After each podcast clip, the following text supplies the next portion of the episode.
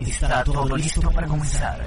Y la misión es divertirte, olvidarte tan solo por un minuto de tus problemas. Olvidarte tan solo por un minuto de tus problemas. Y a través de la magia de la radio, entraremos a un mundo sobrenatural, donde la radio será parte de tu vida. Bienvenidos a lo sobrenatural. Bienvenidos a lo sobrenatural. En este momento comenzamos Ladrones de Sueños, un programa de radio donde te invitamos a conocer todo aquello que otros no se atreven a contarte. Misterio, historia, espiritualidad, cine, filosofía, lectura y en definitiva, entretenimiento a través de una ventana abierta al universo que te hará cuestionarte muchas de las cosas que hasta ahora consideras normales para ti. Soñador, quédate con nosotros y prepara tu mente para todo lo que vas a escuchar en estas próximas dos horas, llenas de muchas incógnitas, con Javier Mercado y Emilio Arias. Ladrones de sueños, bienvenido a tu despertar.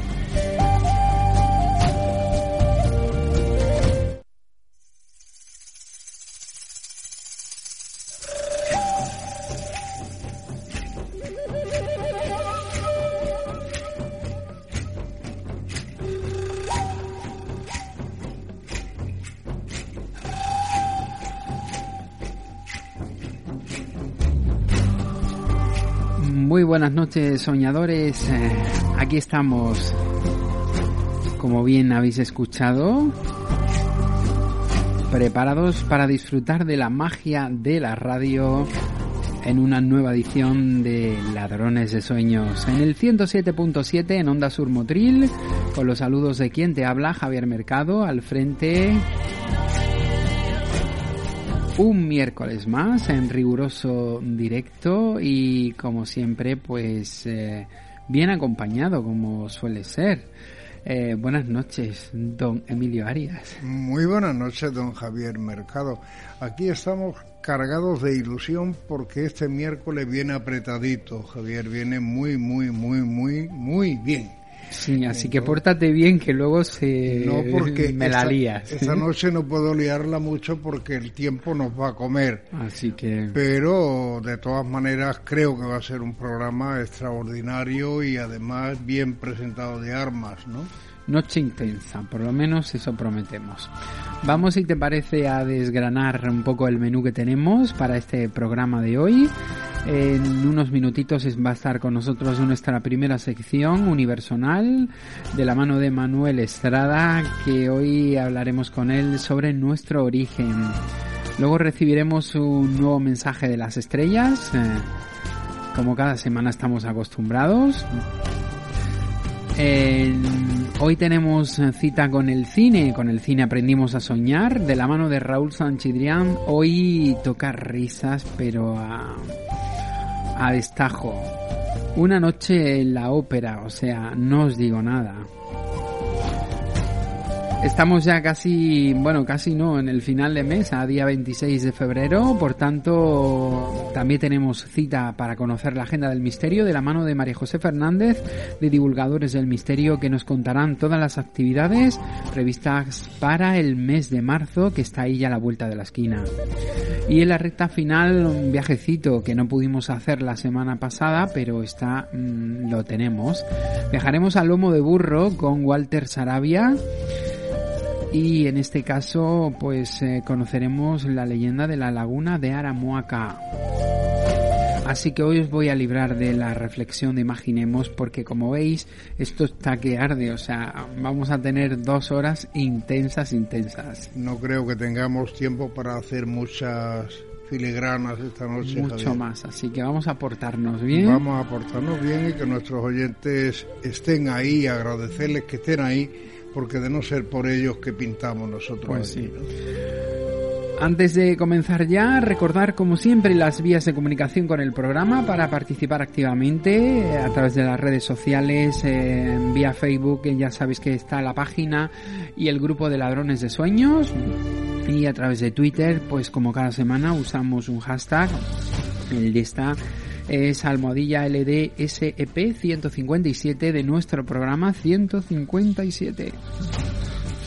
Pues eh, no me queda más. Solamente, como siempre, desearos buen programa, que lo disfrutéis tanto como nosotros y sed bienvenidos. Muy buenas noches.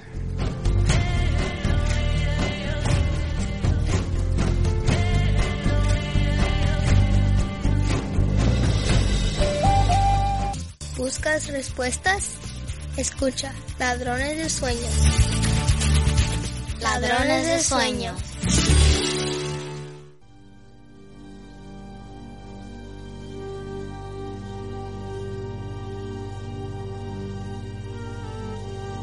Ladrones de Sueños, Universal. Un espacio en el que lo ficticio puede ser más real de lo que piensas.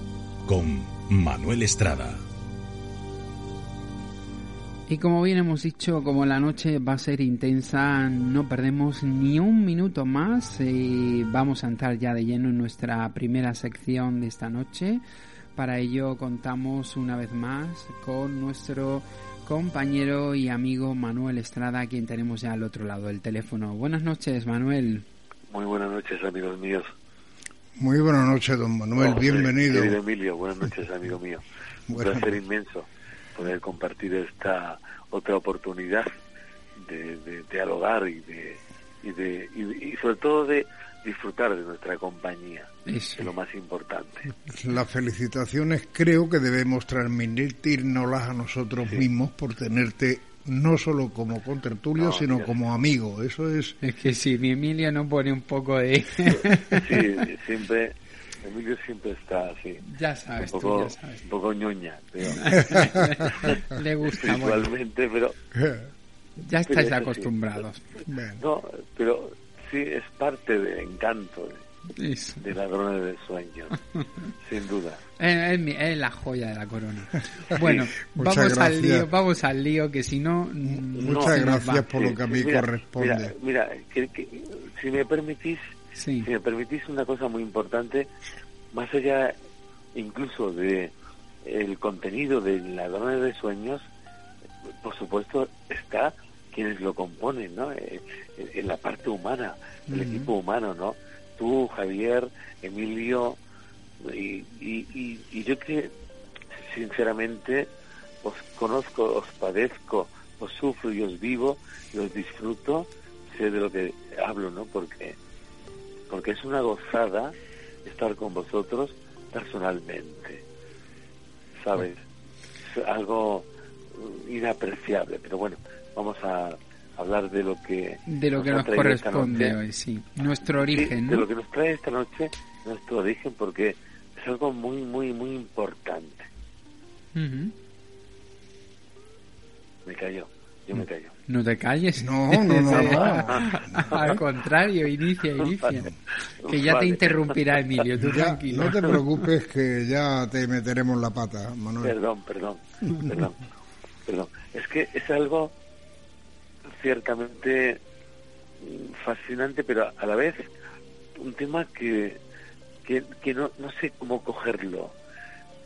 A la hora de compartirlo, evidentemente, como si fuera un pastel tremendamente delicado, porque no sabemos qué tipo de gustos pueden tener mentalmente los demás.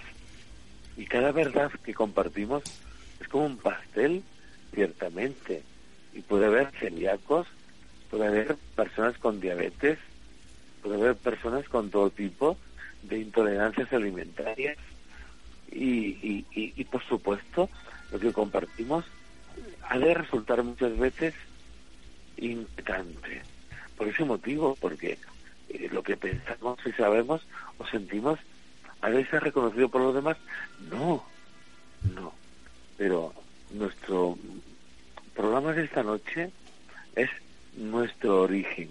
Uh -huh. Y esa pregunta o esa cuestión es tremendamente relevante. ¿Sabes por qué? No, no simplemente porque podamos contestarla, sino porque nos preguntemos eso precisamente, nuestro origen. Porque todo ser humano que busca la verdad primero se pregunta eso, ¿de dónde vengo? ¿De dónde vengo? Y tal vez en la inmensa mayoría de los buscadores mentales y espirituales, esa cuestión amanece en los albores de su infancia. ¿De dónde vengo? ¿Quién soy? ¿Cuál es mi origen realmente? Pero es una cuestión a veces abstracta, muy extraña, porque se muestra en nuestra mente como un pensamiento y una emoción difusa e inconcreta. ¿De dónde vengo y quién soy? Y eso tiene que ver con el hecho de, en el fondo, no sentirnos completamente identificados con este mundo al que llegamos o pertenecemos o en el que estamos. ¿Quién sabe eso? Lo cierto es que infinidad de mentes esclarecidas, de corazones despiertos, saben que no pertenecen a este mundo. Y esa es la cuestión. ¿Cuál es nuestro origen? ¿Son las estrellas? ¿Es este mundo por primera vez? ¿Hemos existido antes? ¿Estamos aquí por primera vez? ¿Cómo hemos llegado después de un largo recorrido? Hay teorías en este sentido que pueden aparentemente apuntar ideas muy interesantes como la reencarnación o la transmigración del alma. Hay muchas teorías. Cada uno debería de pensar algo. Pero yo no quiero eh, ahora mismo hablar de ello. Solamente del sentimiento de antigüedad que caracteriza y señala a muchos de nosotros, a vosotros que estáis ahí y a otros que nos escuchan y nos se señalan por vergüenza y por miedo. Pero lo cierto es que nuestro origen no es la tierra. Incluso desde el punto de vista bioquímico y neurológico y además sobre todo lo más interesante, genético, en el ser humano hay un genoma, una parte del genoma que contiene unas claves misteriosas. Una parte de nuestros genes no son comunes a ninguna otra especie de los mamíferos de la Tierra o de otras especies. Hay una parte en el ser humano única, incomprensible, inexplicable y totalmente distinta. Y nadie aún hoy se ha pronunciado al respecto. Existe esta característica única en el ser humano que nos diferencia respecto de los demás, pero nadie se ha atrevido a decir qué ocurre en lo más profundo del hombre, sexualmente hablando. Claro está, somos procedentes de aquí según la evolución de las especies o venimos de las estrellas. Yo pienso, y eso ha de dar lugar a otros muchos programas y conversaciones entre nosotros, de amigo a amigo, de amiga a amiga. Sí, procedemos de las estrellas. Probablemente nuestro origen esté en el universo. Es más, ¿habéis pensado que nos encontramos en mitad de este universo, que la Tierra está suspendida, ingrávida, ahí, en mitad de este universo, que somos parte del mismo, eh, esa cuestión es elemental, algo básico, muy fácil de comprender. Pero surge el mundo, sí, Manuel, que digo que surgen mm, preguntas un montón. Por ejemplo, ¿de dónde venimos? De, dónde venimos? ¿Qué hacemos aquí? ¿Dónde vamos a ir después? Creo que somos de las estrellas. Volveremos a las estrellas, que es nuestro punto origen de, nuestra eh, existencia. Eh, eh, ese, concepto es puramente poético, pero hay que matizarlo. Mira, vamos a ser o poéticos o científicos. Si somos poéticos, somos todos hijos de las estrellas. Si somos científicos, vamos a entender que las estrellas son soles que contienen una jerarquía de planetas que orbitan en torno a las mismas estrellas como nuestro sistema solar. Y entonces habremos de entender que existe un orden jerárquico extraordinario en el cosmos, en el universo. Pero vamos a quedarnos con lo más fundamental. Somos hijos de la vida y del universo. Y que nosotros y los seres más esclarecidos, eh, es difícil utilizar según qué palabras para hablar de esta cuestión.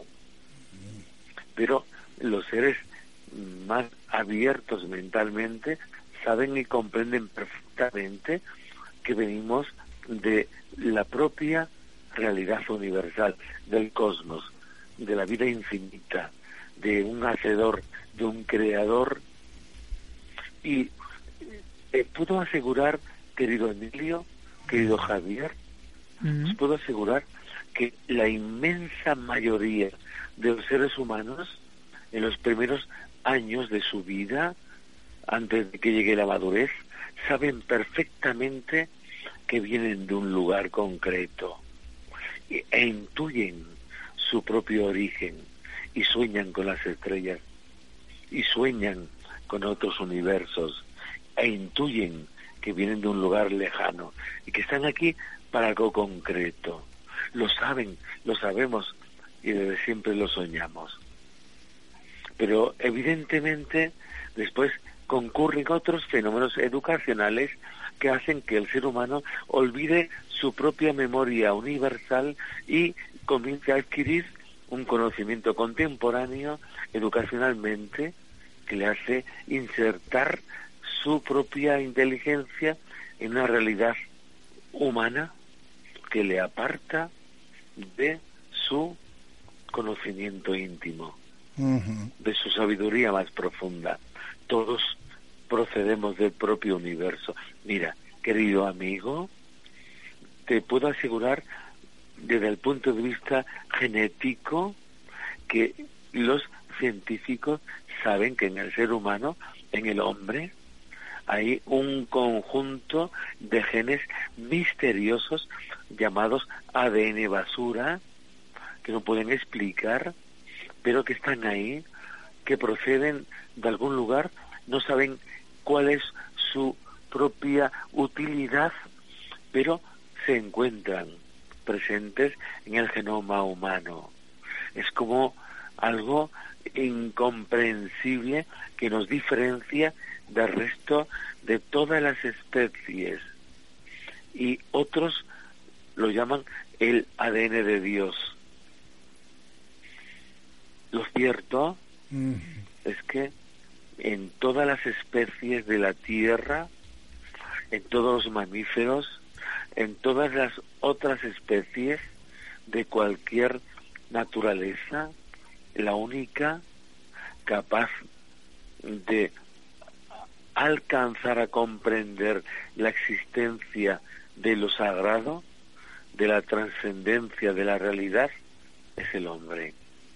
La única especie capaz de llorar moralmente con una significación ética es el hombre.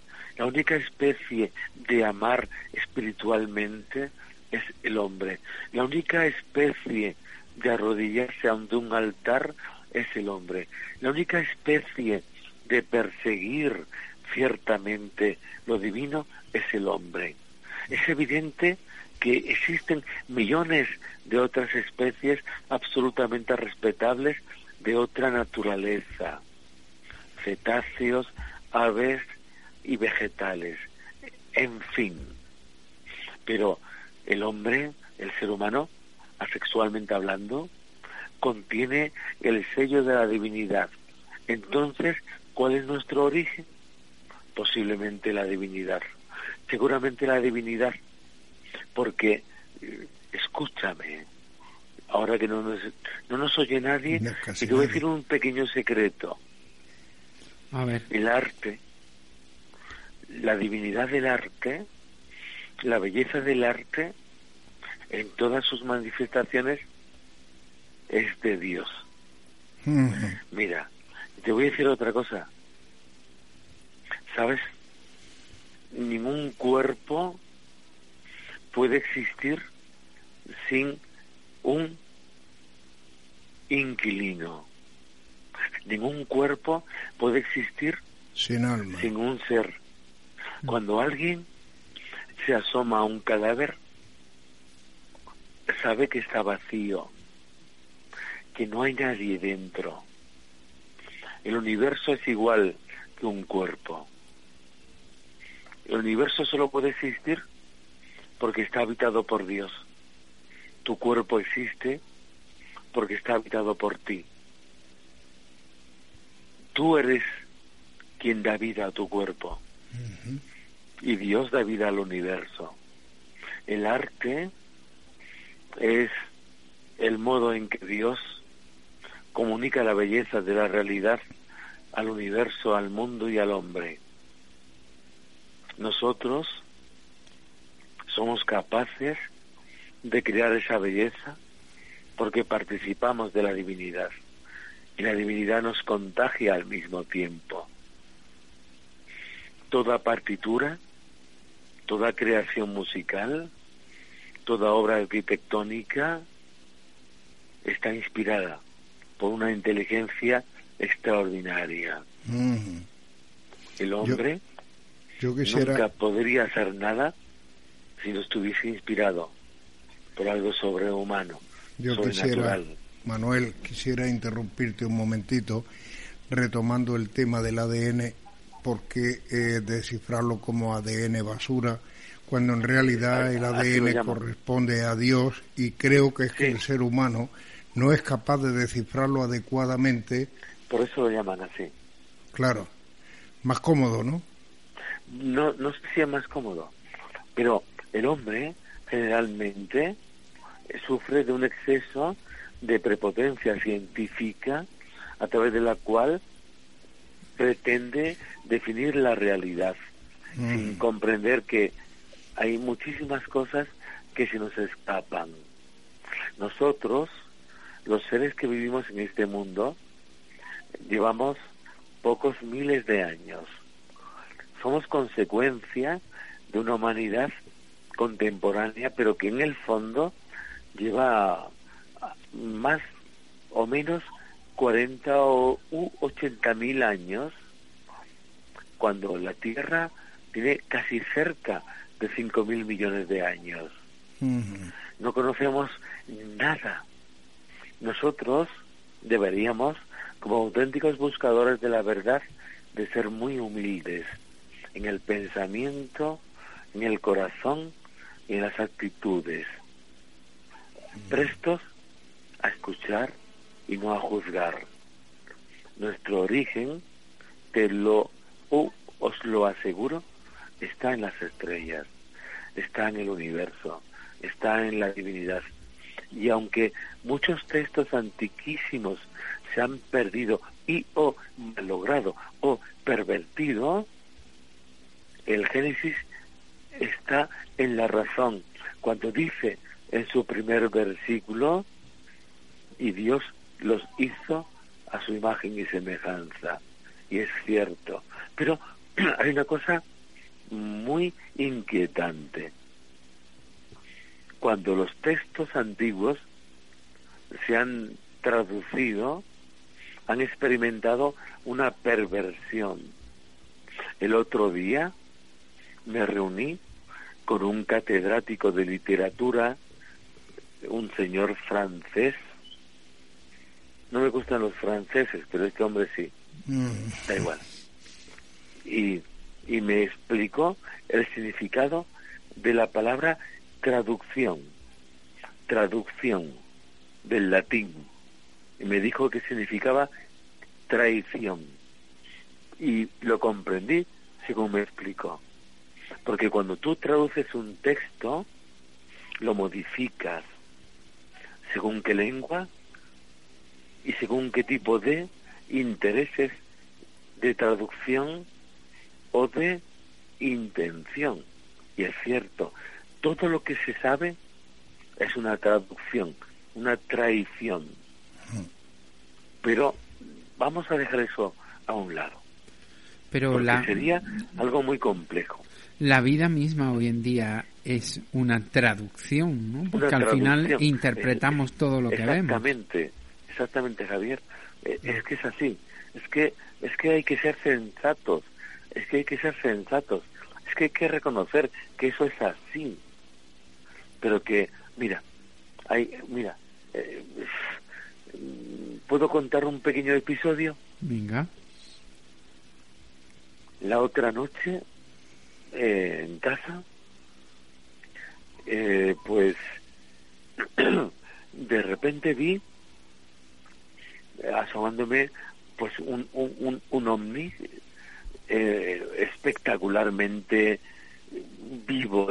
Fue algo sorprendente. Ahí quedó no el episodio como me ha pasado miles de veces y tú lo sabes. Bien.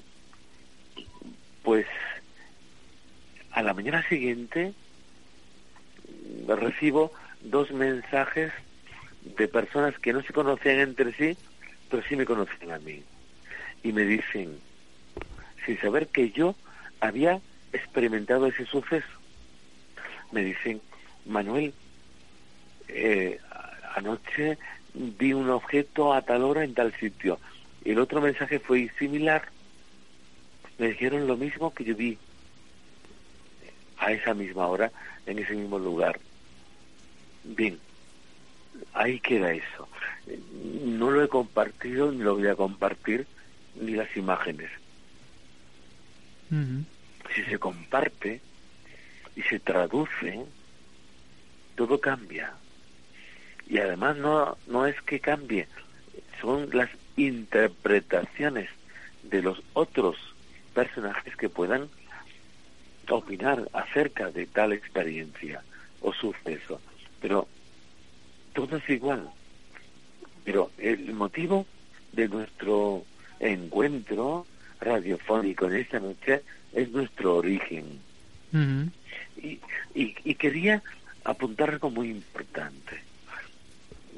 Claro, esto es para investigarlo, para compartirlo, para que podamos disfrutar de una labor de investigación profusa entre todos acerca de averiguar cuál es nuestro origen, si las estrellas, si la divinidad, en fin, que no sea simplemente la pura y dura evolución darwiniana de las especies, porque se queda muy corta, es lamentablemente decepcionante por muchas otras cuestiones.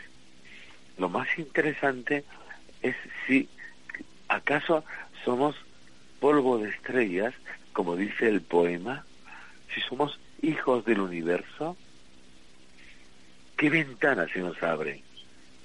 ¿Qué ventana ciertamente se nos abre?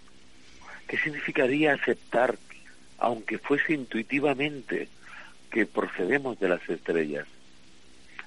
Eso implicaría entender que tenemos una naturaleza cosmológica y probablemente infinita e indestructible. Lo fácil, con lo fácil Manuel, que es creer que venimos de Dios directamente, ¿no? Sí, sí, venimos de un hacedor. Y te digo más, pero esto no puede ser jamás tomado como algo catedralicio o dogmático, en absoluto. Y pido pues respeto por mm. esta afirmación. Mm. No existe bajo ningún concepto la posibilidad de que un huerto esté sin un hortelano, de que un templo se produzca sin un arquitecto, de que ninguna obra sea sin un hacedor. En física cuántica, en termodinámica, la primera ley dice que todo ocurre porque algo lo causa. En fin, que a medida que la inteligencia la inteligencia avanza, la divinidad es más comprensible, la idea de un Dios es más cercana y cierta. Y digo la inteligencia, y eso hay que matizarlo, al margen de las doctrinas científicas. Digo doctrinas científicas, con todo conocimiento de causa. La inteligencia es una luz que nos permite ver la realidad. El dogma, la ciencia, lo académico es otra cuestión, amigos míos. La inteligencia es algo mucho más noble y profundo. Algo que nos permite intuir siquiera que el universo es infinito, pero que obviamente es la obra de algo extraordinario, superior, sorprendente, inconmensurable. Y no quiero ofender a nadie, pero a medida que una persona es más inteligente, más comprende a Dios y que existe Dios. Y se siente más cercano, ¿no, Manuel? Sí. Sí, sin duda, amigo mío. Sin duda. Estoy totalmente de acuerdo contigo porque eh, hablas verdad tremenda. Pero es, es obvio de que es absolutamente eh, necesario y fundamental respetar todas las concepciones y, y, observaciones o visiones de según qué tipo de mentes y de personalidades psicológicas, mm, pero yo personalmente sé, sé, y digo sé, que a medida que la inteligencia nos condiciona y nos libera o nos ilumina o nos permite ver, comprendemos que existe una realidad sagrada, sobrenatural, trascendente. Y eso es obvio. Pero bueno, también, también cada alma, cada mente tiene un proceso de comprensión y de, por supuesto, aceptación de las complejas realidades de este mundo y del cosmos. ¿Qué quiere decir esto? Sencillamente que no podemos esbozar verdades de un modo universal, sino solo compartir inquietudes y respetar los pareceres de todo el mundo, obviamente.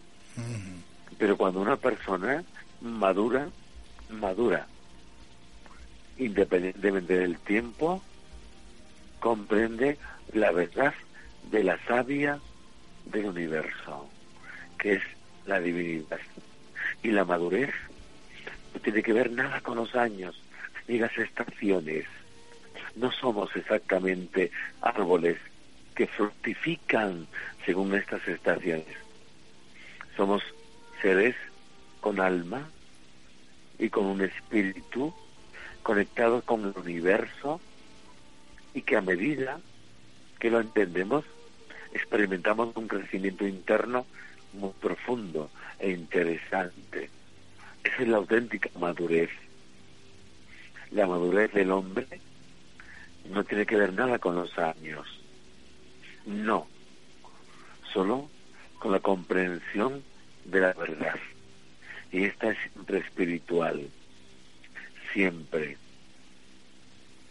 La verdad es la aceptación y la concepción de la realidad universal.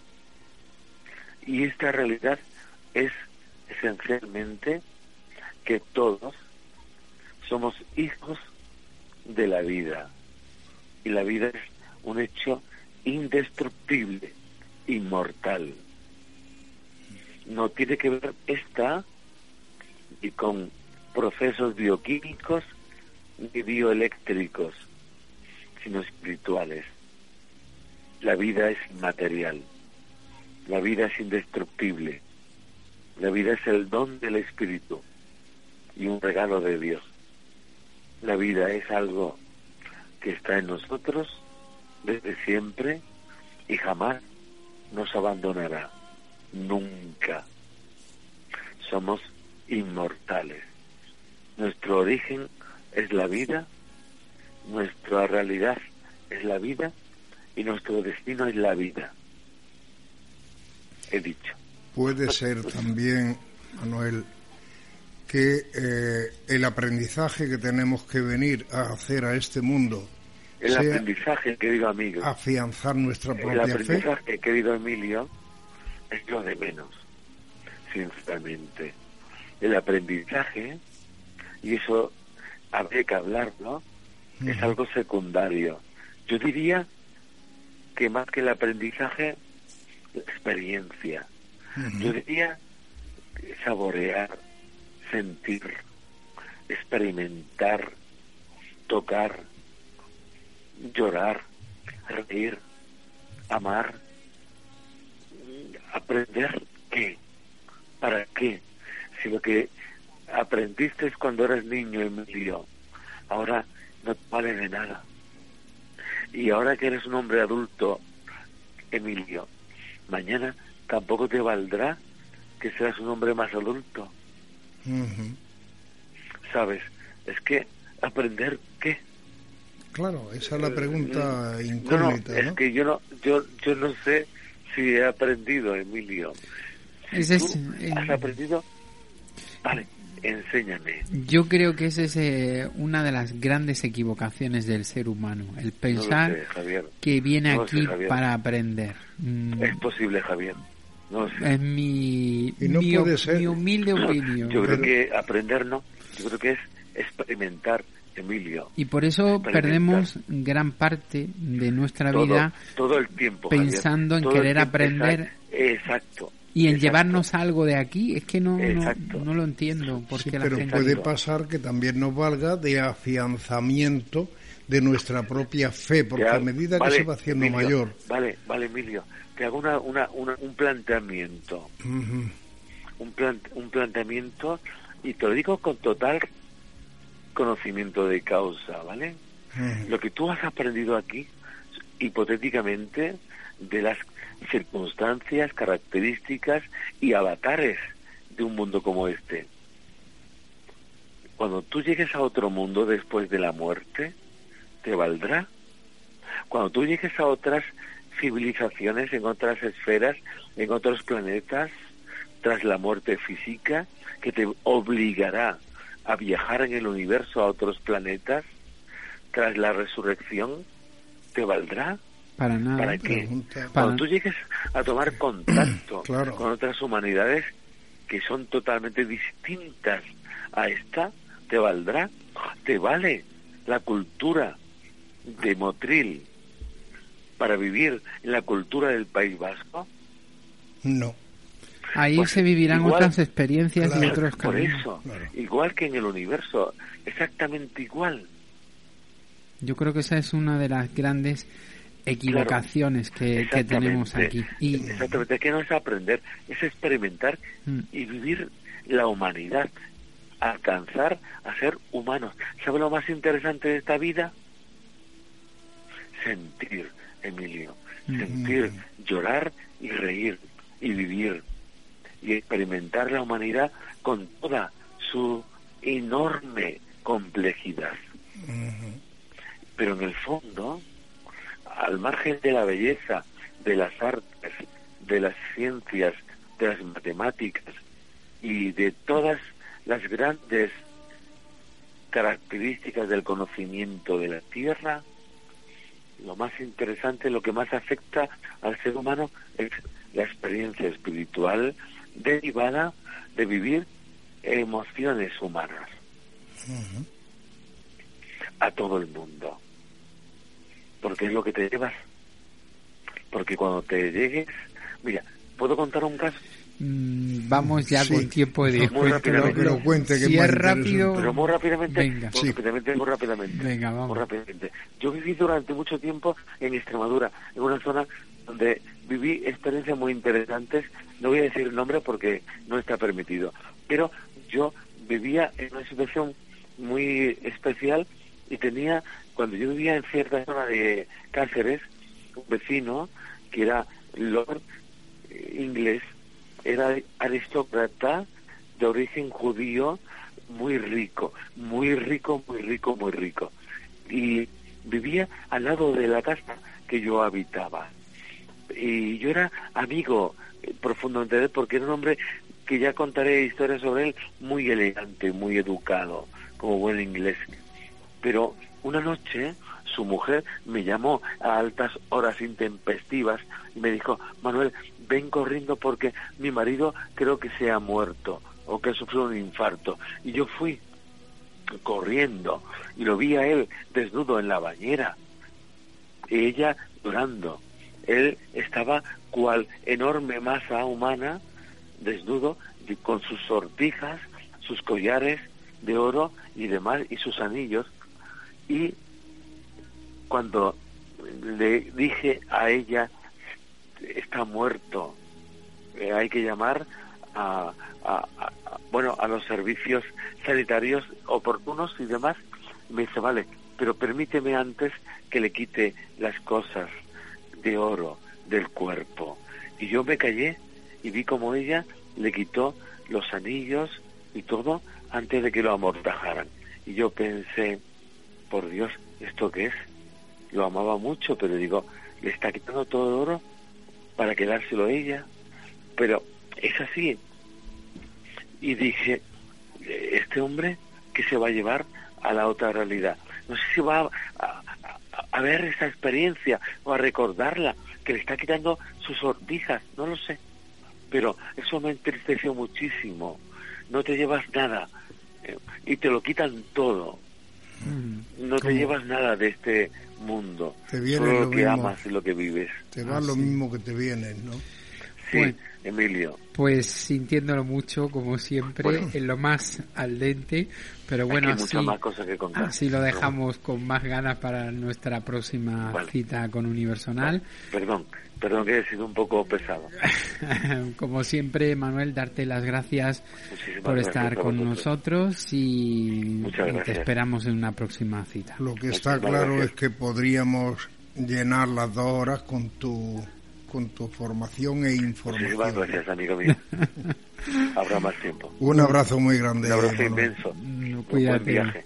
Buenas noches.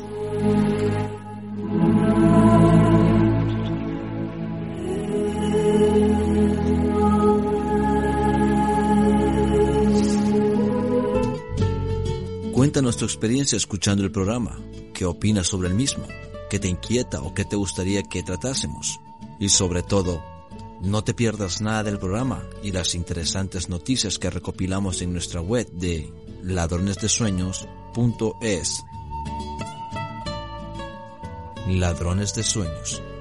Bienvenido a tu despertar.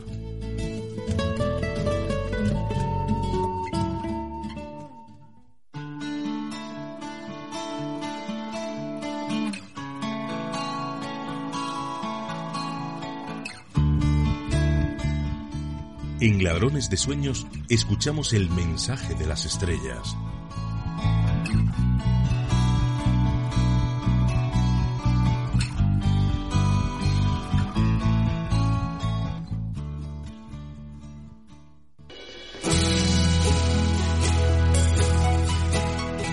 Les saludamos hermanos y les acompañamos en estos tiempos de grandes cambios planetarios para que puedan hacer la transición a otro estado mental y espiritual en su mundo. Ustedes siguen viviendo en la duda de que están solos en el universo y que no hay nada más al llegar al final de sus vidas. Todo ello es por la desinformación que tienen respecto a los otros estados de vida y conciencia. Nosotros formamos parte de una confederación de mundos que son libres en la galaxia y estamos comprometidos en la ayuda a través del servicio a los mundos de menor evolución, como el planeta Tierra. En el curso de la evolución tienen que ir viviendo ciclos de vida que son necesarios para que su civilización integre los conocimientos a través de sus experiencias de vida y nosotros no podemos alterar esos momentos.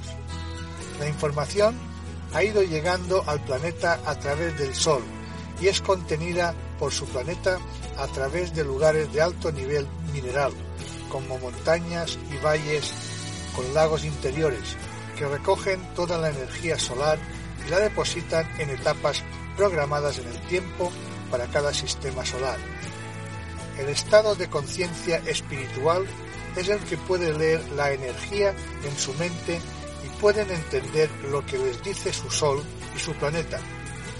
Cada uno de ustedes tiene un campo mental individual que recoge su historia personal y el planeta la recoge a través de un átomo nuclear que tienen en sus plantas de los pies. Ese átomo se activa al nacer ustedes en el planeta y quedan bajo la custodia del planeta para darles alimento y cobijo. Muchos de ustedes están desconectados de la naturaleza y por ello no encuentran la paz y la armonía estando buscando a través de medios de información que no han sido contrastados por ustedes y solo les dan credibilidad por lo que hacen los demás. Es tiempo de vivir sus historias personales.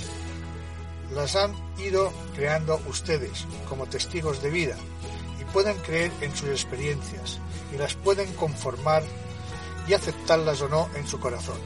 Muchas veces las verdades de otros nos desvían del camino correcto por pensar que nosotros no somos capaces de llegar a una verdad superior. Para conocer la verdad de la historia, deben conocer el origen, y el origen siempre está escrito en el tiempo, y por ello no pueden vivir lo que está más allá de su historia personal, solo pueden hacer una historia superponiéndola a la verdadera.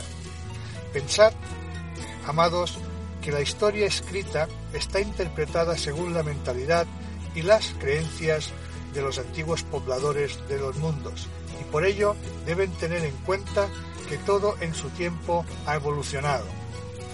Pueden tomarlo como cuando leen una novela o un libro, sabiendo que no es su verdad, solo una probable verdad que necesita toda civilización para socializar sus fronteras y culturas de sus pueblos. Cuando un ser humano va evolucionando partes de sí mismo, es normal que no esté equilibrado por el mismo estado evolucionante que su mente va asimilando lo que debe dejar pasar a su corazón para convertirse en su verdad. Saber que la verdad individual vibra en amor cuando es sentida por su corazón. El amor es la puerta que llena toda sabiduría. La mejor forma de vida es en meditación continua para observar, sentir y vivir desde un estado receptivo y activo en todo momento, haciendo todo conscientemente. Solo así se vive con intensidad y así se consolidan las virtudes en el corazón. Muchos de ustedes buscan actividades diversas para distraerse y no pensar, ya que sus mismos pensamientos son pesados y les sobrecargan su estado físico y emocional. Por ello, les decimos que si pueden pensar solo lo necesario para hacer tal o cual labor con su pensamiento consciente, sabiendo y sintiendo un equilibrio en el mismo. Verán como desde ese momento no tendrán tantas cargas emocionales e incluso se sentirán bien haciendo los trabajos que no les eran de su agrado. El ajuste mental emocional activo es la mejor meditación para elevar la conciencia de lo que uno hace y así puede ir rectificando para ser y sentir más paz y armonía en su vida. Sabemos, hermanos, que es doloroso afrontar emociones ocultas por mucho tiempo, emociones negativas que merman sus energías y que no les dejan salir de su interior. Por ello es necesario que se perdonen a sí mismos, que no retengan más esas emociones y se liberen de ellas. Así dejarán de sufrir y podrán llenar el lugar de las mismas con otras positivas. Para librarse de ellas solo es a través del perdón. Si son capaces de amarse, serán capaces de perdonarse a ustedes y a otros. En estos estados negativos se sienten solos, pero una vez se han perdonado y puedan sentir el amor, se darán cuenta de que hay alguien más en sus vidas que siempre les acompaña. Si ustedes aprovechan estos momentos de conciencia lúcida, serán capaces de cambiar su oscuridad y transformarla en luz. Amor, hermanos, etc. Bien, este ha sido el mensaje, un mensaje muy bonito y, bueno, y que dice muchas cosas. Y en fin, eh, gracias por, por este mensaje y gracias a vosotros por recibirlo.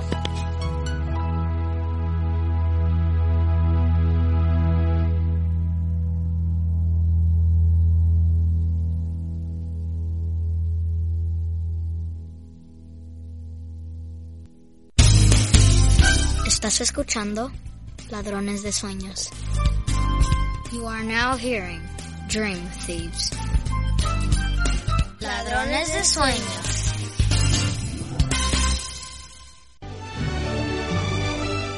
Ladrones de Sueños. Con el cine aprendimos a soñar. Un paseo por el cine clásico de la mano de Raúl Sanchitrián.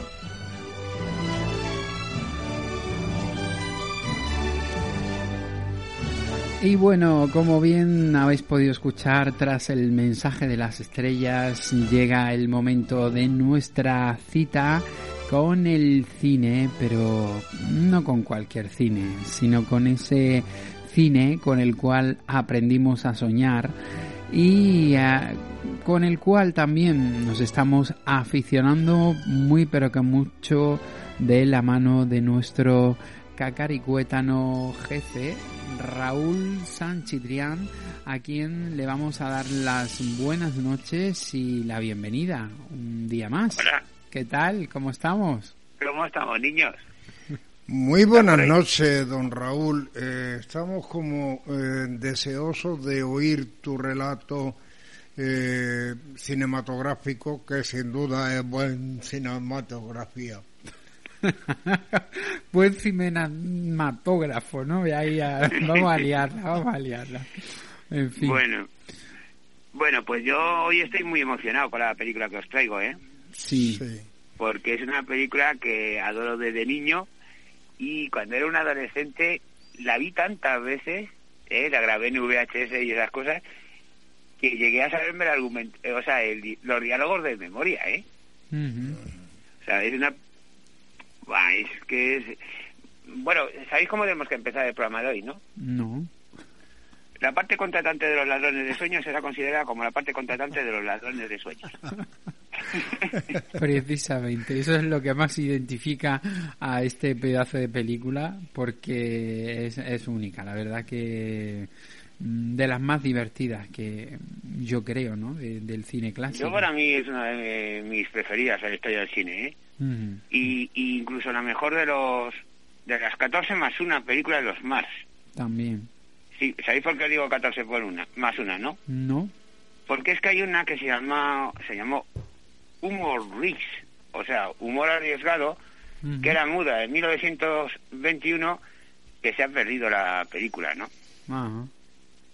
Bueno, la leyenda dice que es que a Groucho no le gustó mucho y en su día quemó todos los negativos y esas cosas, ¿sabes? No me extrañaría porque era muy extravagante, ¿no? Sí, hombre. Eh, este, yo creo que Groucho es uno de los, o si no, el más grande cómico de toda. Sí, por lo menos del siglo XX, ¿eh? Sin duda, sin duda. Por encima de Groucho. A mí hay. Eh, es que por encima de Chaplin, perdón. Sí, sí, sí. Yo es que soy muy, muy fanático de los hermanos más, ¿no? Oh, yo también. Eh, a mí Chaplin y los hermanos más para mí han sido eh, la meca eh, del cine tanto en mudo como en sonoro, es decir, me era totalmente indiferente una cosa u otra, Raúl. Sí. Que son grandes genios en todos los espacios, ¿no? Bueno, tú ten en cuenta que yo, aquí, por ejemplo, tenemos que opinar un poco de que el mudo era todavía mucho más difícil. y, quizás nos estamos olvidando aquí un poquito y hay que hacer justicia de Buster Keaton, ¿eh? Pues sí. A mí Buster Keaton siempre me ha fascinado.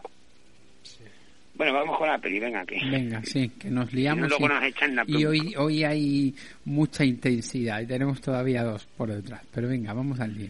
Bueno, viene la cacaricueta en la jefa, ¿no? Por eso, y nos queda luego Walter, o sea que a Emilio hoy lo ato en, eh, lo ato en corto. No te preocupes que la película será como todas muy divertida.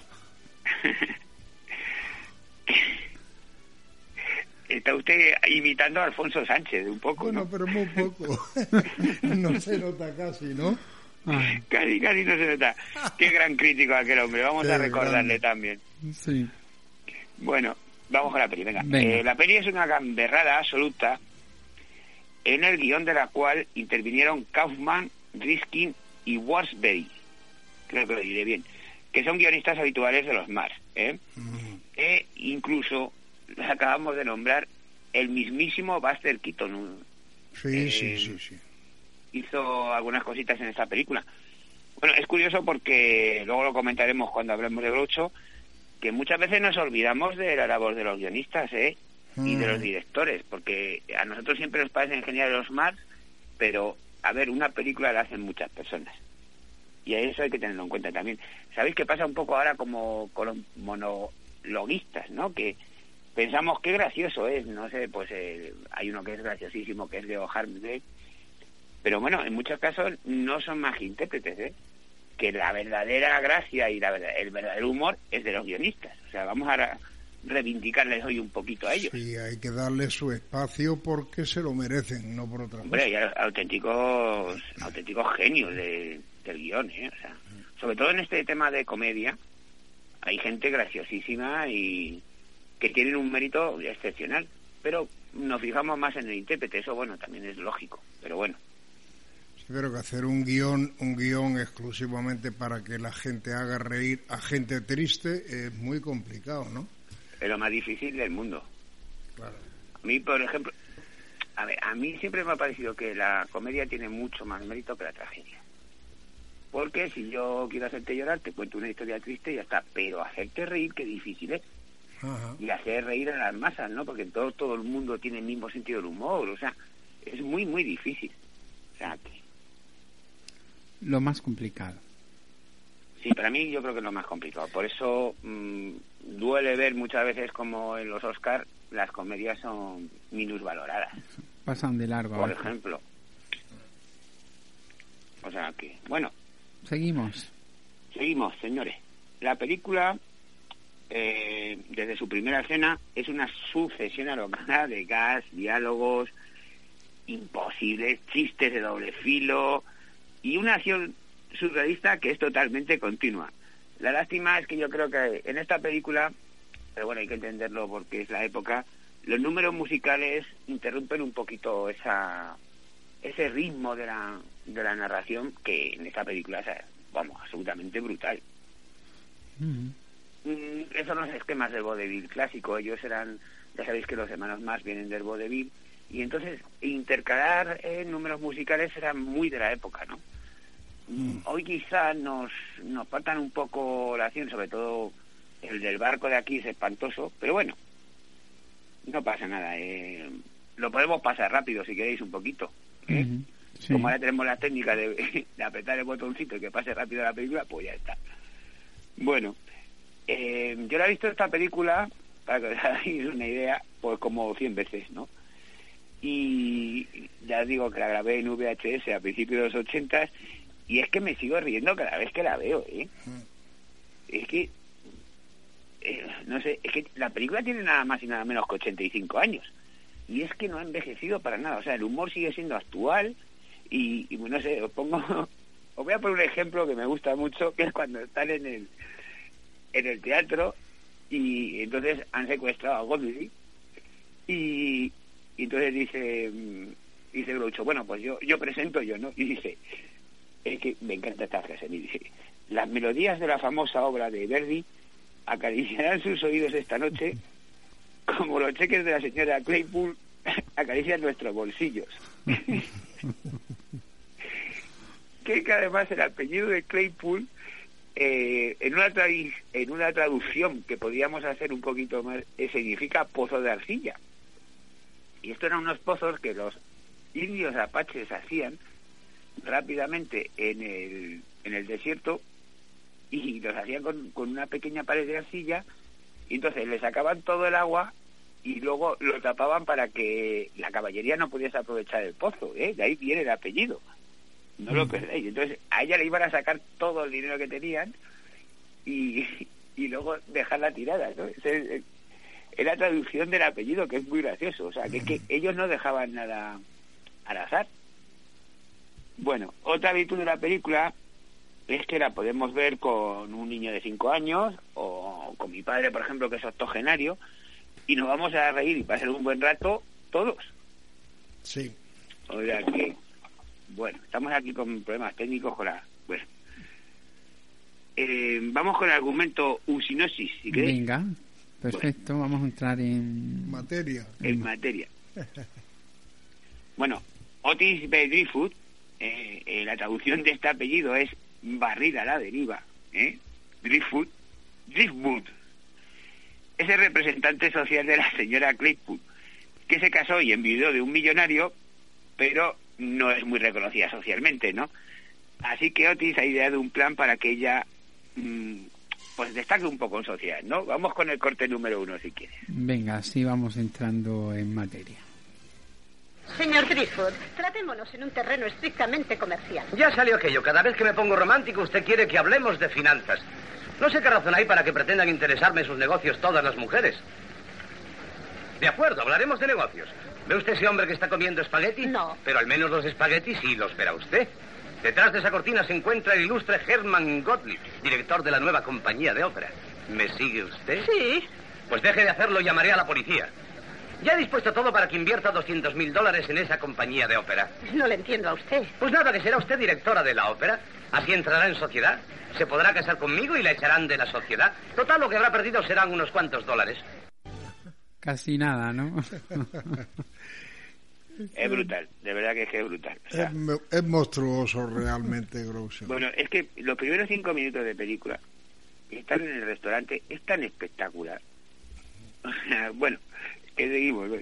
Pues el, el tal Driftwood es un caradura eh, que, bueno, lo único que pretende es ganar dinero, estafando a quien puede, ¿no? Y vivir opíparamente, pues ya sea a costa de la señora Claypool, de la nueva compañía de la ópera, o el, incluso el representado por Chico, Rodolfo Lasparri, al que casi logra contratar, ¿no? Lo que pasa es que contrata más o menos a Ricardo Baroni, que es el chico del coro, que es uno de los protagonistas porque está enamorado de Rosa Castaldi, que es la prima Dora.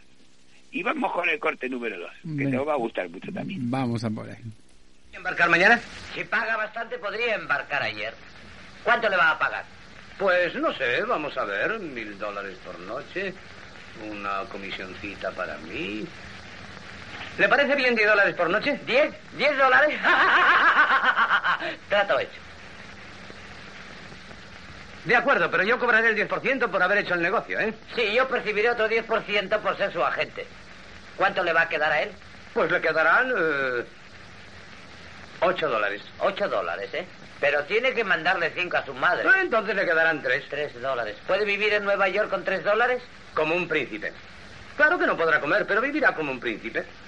Se entiende que de esos tres dólares tendrá que pagar el impuesto de utilidades. Ah, el impuesto. Sí, hay el impuesto municipal y el del Estado, y él tendrá otro por escandalizar al vecindario. ¿Y en total cuánto? Pues si no canta muchas veces llegará a nivelar el presupuesto. Vamos. Eh, bueno, pues todos nuestros protagonistas y la compañía de ópera va a embarcar para Nueva York. Entonces, en el pequeño camarote que le ha reservado a Otis, el gerente de la ópera, Herman Gottlieb. Bueno, mm, aquí quiero ya hacer un apunte. ¿A vosotros no suena mucho a Hermann Goering? El nombre del villano. Hermann Gottlieb. No sé si es casualidad o es una rayadura de cocomía, pero a mí me suena, ¿no? Que además como tiene esa pinta eh, el actor y todo, que luego hablaremos de él. Bueno, pues el caso de Otis encuentra a Tomaso que es Harpo, Fiorello, que es chico, y a Ricky, que es el galán Alan Jones, en su baúl, ¿no? que han embarcado como polizones y se produce entonces un problema de logística, ¿no? Hay que comer. ¿Y cómo lo consigue nuestro protagonista? Vamos con el corte 3. Pues vamos a ver cómo se la ingenian para comer esta gente. Camarero, diga, señor. Oye, esclavo, diga, ¿qué tienes para cenar? Todo lo que usted quiera, señor. Puede usted tomar jugo de tomate, jugo de naranja, jugo de uva, jugo de piña. Está bien, le sacaremos el jugo a la compañía. Trae uno de cada clase. Y dos huevos fritos, dos revueltos, dos pasados por agua y dos en tortilla. Y también dos huevos duros. Y también dos huevos duros. En lugar de dos, pon tres. Y es uno crudo, otro hecho, otro más hecho y otro quemado. Y también dos huevos duros. Y también dos huevos duros. En lugar de dos, pon tres. Y ocho pastelillos franceses. Y también dos huevos duros. Y también dos huevos duros. En lugar de dos, pon tres. Uno de ellos de oca. Eh, ¿Tienes bizcochos borrachos? Sí, señor. Pues ponle a cada uno unas gotas de amoníaco. Y también dos huevos duros. Y también dos huevos duros.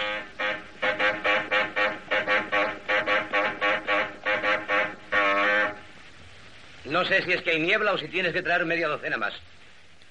Bueno, aquí nos tienes a Emilio a mí llorando, pero bueno. es que... Esta medida, ¿eh? Raúl, cuanto más ves la película, te tienes que reír más, porque cada vez le sacas algo nuevo, diferente, no sabes lo que es, pero es que te incita a reír más y más, ¿no? Efectivamente. De todas formas, eh, vamos a hacer un pequeño inciso porque le quiero dar a usted un poquito de envidia, don Emilio. Como siempre. ¿Sabe dónde estuve el lunes? Viendo con falta a lo loco en pantalla grande. Tenemos pues. un amigo eh, Javier Redondo, que tiene una, aquí en Madrid hace una cosa que se llama Cine con Tertulia, y entonces ponemos una película en, en pantalla grande y luego sale pues algún periodista famoso, ha estado Víctor de Arriba, otros, gente muy conocida del tema de la crítica de Madrid, y ya hacemos una tertulia después de la, de la película y tal. Pero hay, eh, Raúl, hay una gran diferencia de ver la misma película en televisión, por ejemplo, o en pantalla, aunque tengas tú una pantalla un poco más grande de lo normal en casa, a verla en el cine, en la pantalla de verdad de cine, ¿no? Sí, es que eso además viene a colación de lo que has dicho tú, que es cada vez se ve una cosa nueva. Pues fíjate, hay una escena en la que al final de la película está cantando Marilyn Monroe, maravillosa, maravillosa la canción que canta triste, y entonces la enfoca la cámara y yo no había nunca percibido que Marilyn le hace como una, una aura crea una aura el director de fotografía alrededor de su cara cuando ella está triste, en la que vemos que eh, Tony Curtis deja de considerarla un objeto sexual y se enamora de ella. Y es una escena que yo no había nunca percibido en la televisión. Y mira que yo tengo una televisión un poquito hermosota. Es que no sé lo que tiene, que verlo en, pantalla grande, sí. sí. es fantástico. Es increíble. O sea que, bueno, yo eh, a los que sean de Madrid les voy a invitar a que vean Cine con Tertulia, se llama, punto com, y para que ellos vean, de verdad, que se una toda la gente que pueda, se suele llenar, pero bueno, fantástico. Ver esas películas, eh, hace poco vimos Casablanca también, bueno, increíble, increíble. Recuperamos el argumento. Ya está. es que yo veo el tiempo. Eh, sí, recuperamos, venga. Es que está mirando el reloj, no te preocupes. Ya, ya. Yo quería darle un poco de envidia a Emilio de esas cosas, que, de ver esas cosas en pantalla grande, porque sé que es un gran aficionado. Y causarme envidia, como siempre, Raúl. bueno, el caso es que después de la famosa y fabulosa escena del camarote, que ha quedado para, bueno, para historia del cine, por supuesto, pues nos vamos a encontrar en la escena de gala que el capitán celebra en honor de los tres aviadores más grandes del mundo, ¿no? Que serán los, tres aviadores más grandes del mundo, pero ellos van en barco. bueno, y aquí nos va a quedar claro que tal Goldfish, el villano, pues también busca el dinero de la señora Claypool. Vamos a verlo en el corte 4. Vamos a por él. ¿Usted rumbea? Claro que sí, encantada. Pues no cuente conmigo porque no sé bailar. Mi esposo abandonó esta vida por otra mejor ya hace tres años. Y la dejó solita en el mundo. Sola con mis recuerdos. Y con ocho millones de dólares. Con 8 millones de dólares.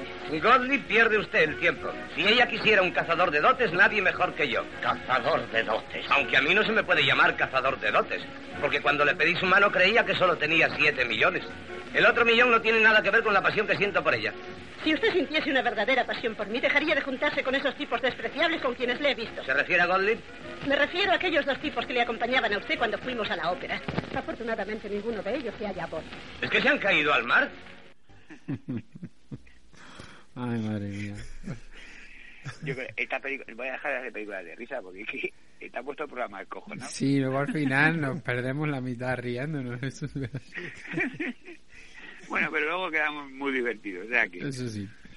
Bueno, pues con más de 80 películas, el director Sam Booth, 1883-1949, era uno de esos artesanos de los estudios, mm, esos todoterrenos que había, que lo mismo te filmaban un musical, que un drama, que un western, bueno, hacían de todo, ¿no? Pero este director tiene más de una joyita, ¿eh? Nunca tenía mucho presupuesto, pero tiene un día en las carreras, con los propios hermanos más, claro. Adiós, Mr. Chip, qué película más preciosa. Eh, fue el director de la segunda unidad en lo que el viento se llevó. Tú, Cacaricueta, ¿no sabes tú lo que es una segunda unidad? No, no, no. Ya estabas tardando en explicarlo. el maestro sé que dilatar, pero tú no. Pues la segunda unidad es eh, una segunda cámara que se pone sobre todo en escenas de multitud de personajes, en escenas de batallas. Entonces, lo que el viento se llevó, mm, sabéis que tiene algunas escenas, macro escenas, que las llamo yo. Totalmente. Y este señor era el que pone una segunda unidad para intercambiar imágenes un poquito como más de plano largo y, no, perdón, e imágenes de plano corto, ¿no? Entonces, rodando lo mismo, consigue las mismas escenas. No tienes que hacer que la gente haga eh, los, eh, los, extras y todo esto, hagan una segunda pasada. Sino que tú ya tienes un segundo director que te está con un segundo cámara, con un segundo eh, script, con todo, ¿vale? Un equipo completo que te está grabando esas escenas un poquito más cortas que tú vas a intercalar. Eso es una segunda unidad. Perfecto. Aquí en Ladrones de Sueños también enseñamos un poquito de... Sí, aquí nos hace falta también una segunda unidad. ¿Eh? Que aquí también nos hace falta una segunda unidad. Mira. Pues sí, algunas veces sí. Me están diciendo que me calle. Uy, ya estamos. A que lleva un papel que dice, cállate ya. me pone un cartelito que dice silencio. Como la tele. Aplausos. Bueno, luego tiene una película estupenda, se llama Caballero y Ladrón, que os voy a recomendar, que es una comedia divertidísima con David Niven, que era un gran actor de comedia, ¿eh? parece que siempre fue serio, pero no. Sinfonía de la Vida, un gran drama con William Holden. El Diablo Dudado, que es una película. ¿Habéis visto lo de alguna vez lo del jefe infiltrado? Sí. Pues la idea la han cogido de esta película, se llama El Diablo Burlado, y es de Sam Booth. Y luego pues tiene Por quién doblan las campanas, ¿eh? famosísima película de dudables ideas políticas, pero bueno, es de Hemingway, ¿no? Es la, novela. Y bueno, pues cuenta por, nada más y nada menos que con Gary Cooper e Ingrid Bergman. Mm, yo la recomiendo, sí, ¿vale? Aunque sí recomiendo también que no hagamos mucho caso de la ideología porque es un tanto oh, caída a la izquierda. ¿eh? Es una película un tanto idealizada. Pero bueno, se puede ver muy bien, es un gran clásico, es un Pulitzer. Bueno. Bueno, pues... Eh... Protagonistas. Espera, espera. Espérate, seguimos hablando del director, hombre. Es que este hombre, solamente un apunte, es que fue aprendiz ah, de Cecil B. DeMille. Mm. Así que conocía muy bien el oficio. Es que el gran Cecil B. DeMille es otro de los grandes directores de la historia del cine. Y bueno, pues primero en la Paramount y luego en la Metro Goldwyn Mayer. Pero nunca le confiaron un gran proyecto, que es una pena porque yo creo que este hombre lo podía haber sacado adelante. A mí me gusta mucho este director. Bueno, vamos con los hermanos más. ¿eh? Bueno, en conjunto fueron cinco hermanos. Chico, Harpo, Groucho, Gumo y Cepo. eran hijos de judíos alemanes, Samuel y Mini, que habían emigrado, me parece que en, en torno a 1870 a Estados Unidos, ¿no? Ellos debutaron en el vodevil de principios del siglo pasado, en 1905, en teatro, claro, como cantantes. Formaron varios grupos en los que también actuaron su madre, que era muy aficionada, y su tía Hanna, que era una espectacular cantante. ¿eh? Poco a poco fueron conformando sus personajes, introduciendo números cómicos entre canción y canción. Gumo, que era el cuarto hermano, pues dejó los escenarios para luchar. No, perdón, era el primer hermano, el mayor. Pues dejó los escenarios para luchar en la Primera Guerra Mundial. Y a su vuelta, mm, bueno, tuvo algo, algún problema de estos de eh, entonces no se sabía, pero ¿cómo se llama esto? Eh, eh, estrés postraumático, ¿no? Por la lucha que tuvo en las trincheras y se retiró porque ya decía que no era gracioso. Y se convirtió en el representante de sus hermanos. En los años 20, con esta clase de espectáculos, se convierten en las grandes estrellas del teatro musical de Broadway con pero siempre cantando ellos también, ¿eh? O sea, porque ya sabéis que ellos son virtuosos de de los instrumentos musicales, o sea, ellos solo de la una formación musical y de mm. y de para cantar y tal es excepcional, porque la madre era muy aficionada. Bueno, pues en, en Broadway yo digo que es ella, los cuatro cocos y los conflictos de los más de las tres grandes eh, éxitos de Broadway, pero de eso de estar cuatro o cinco años en, en la cartelera, o sea, una cosa excepcional. Llega el sonoro y bueno, el salto al cine, pues claro, tiene que ser inmediato para ellos. Eh, su primera película, Los Cuatro Cocos, de 1929, fue un enorme éxito en taquilla y los catapultó a la fama ya internacional, ¿no? Y bueno, se les unió Cepo, que es el pequeño de todos, eso sí, y de sus películas, las que más me gustan a mí, yo voy a decir, ¿eh? Y por este orden. Eh, la de hoy, la de que más, claro, y luego Plumas de Caballo, que es buenísima, Una Noche en Casablanca, Los Hermanos Mars en el Oeste, Amor en Conserva, Un Día en las Carreras y Sopa de Ganso. Pero bueno, pues resulta que los críticos coñazo dicen que ropa de ganso, que, uy, que sopa de ganso es la mejor, pero yo creo que es la que peor ha envejecido. Y bueno, no sé, pero como son raritos, como tienen que decir lo que no, no lo contrario de lo que nos gusta al gran público, pues ellos dicen que sopa de ganso. Así que, pero bueno. Vamos, si queréis, con unos breves apuntes biográficos, porque es que son tan grandes que es que... Por eso.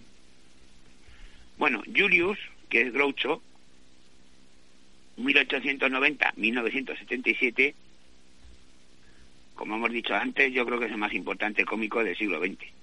Escritor, estrella de la radio y la tele, pues al retirarse del cine fue un tipo, mm, no sé, muy gruñón, muy tacaño, mujeriego, y eso sí, un gran guitarrista, ¿eh?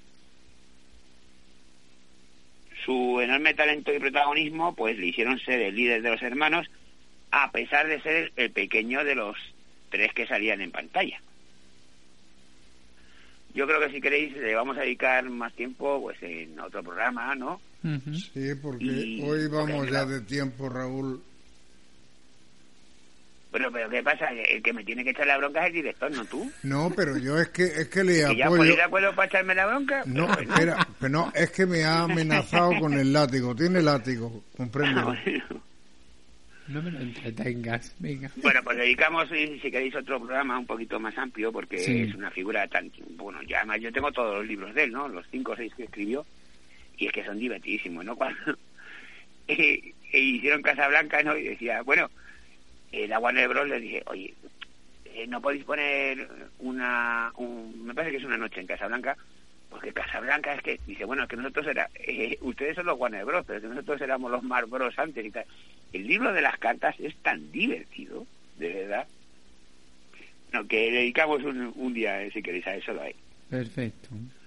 Luego está Leonard, que era chico, 1887-1961, era un gran pianista y era eh, este era el pieza de la familia, ¿no? Más mujeriego aún que Groucho, pues toda la vida arrastró grandes deudas de, de juego, de tal manera que sus hermanos, que habían decidido dejar el cine ya en 1941, pues rodaron en 1946 una noche en Casa Blanca para evitar la bancarrota de Chico.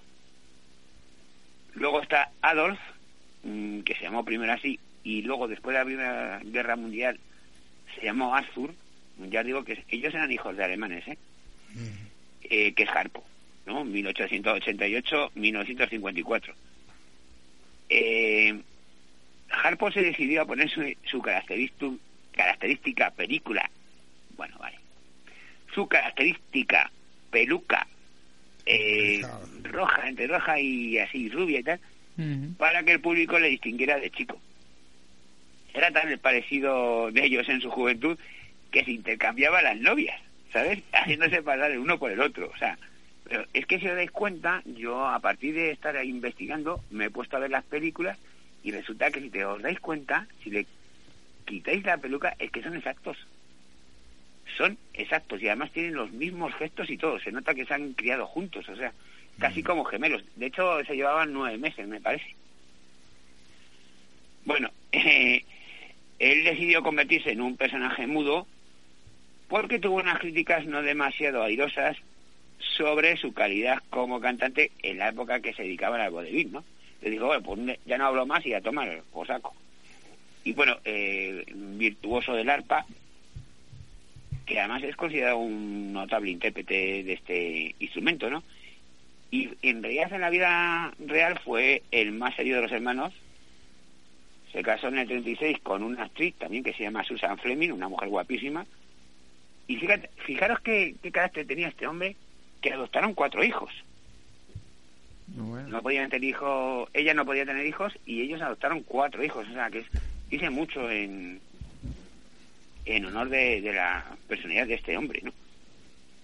Mm, luego fundó con su hermano, cuando se retiraron con Cepo, una agencia de representaciones artísticas, que por ejemplo fueron los descubridores de Lana Turner, y una compañía de teatro con su hermano Gumo. Herbert Cepo 1901-1979, interpretó los papeles serios y románticos en, las películas. Eh, las cinco que intervino con, sus hermanos, sin embargo, creo que era el más divertido, juerguista y bromista en privado. ¿Eh? Decidió retirarse para dedicarse a su verdadera pasión, que es la ingeniería mecánica, y fundó una compañía de piezas armamentísticas que le convirtió en millonario en la Segunda Guerra Mundial. De hecho, la bomba de Hiroshima iba anclada al avión con unas abrazaderas de que había inventado él. Así, además, luego inventó, fijaros, un reloj de pulsera para personas con problemas cardíacos que emitía una alarma en caso de valores no normales en el pulso. O sea, un adelantado a su tiempo, ¿no?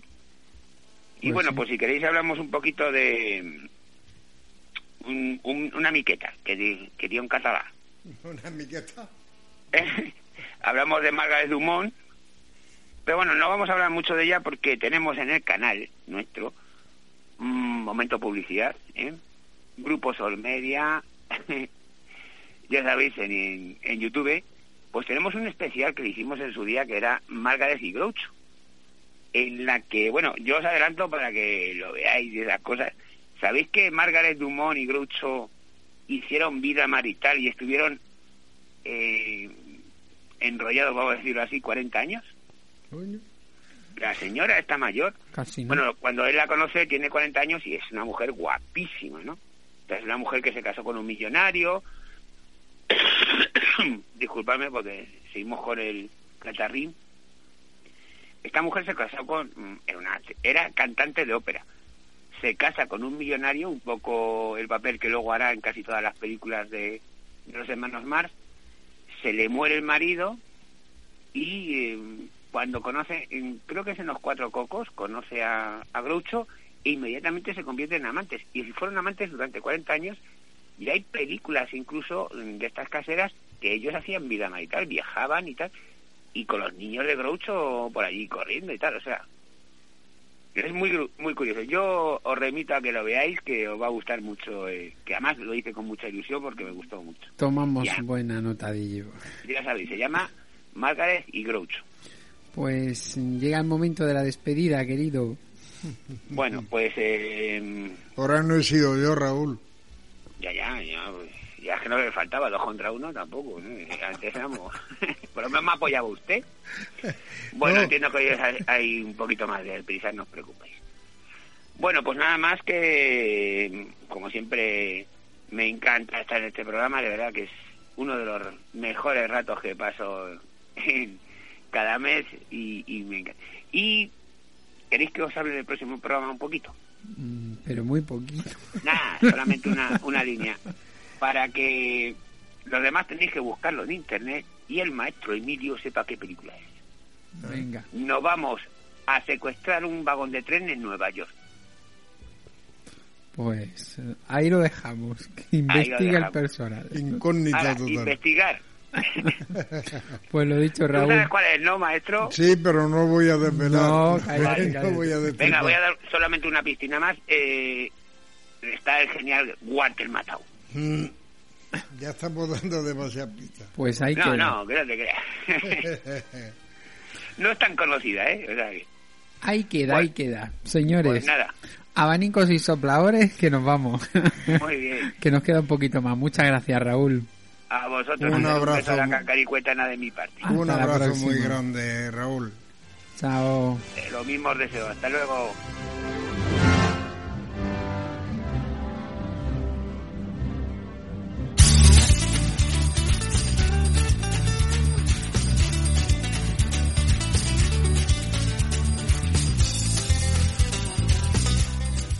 Estás escuchando Ladrones de Sueños con Javier Mercado en Onda Sur Motril.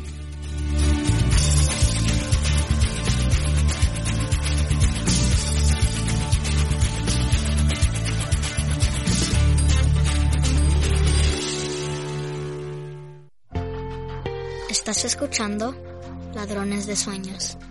You are now hearing Dream Thieves. En Ladrones de Sueños, la agenda del misterio. Te contamos todas las actividades que no te puedes perder con María José Fernández.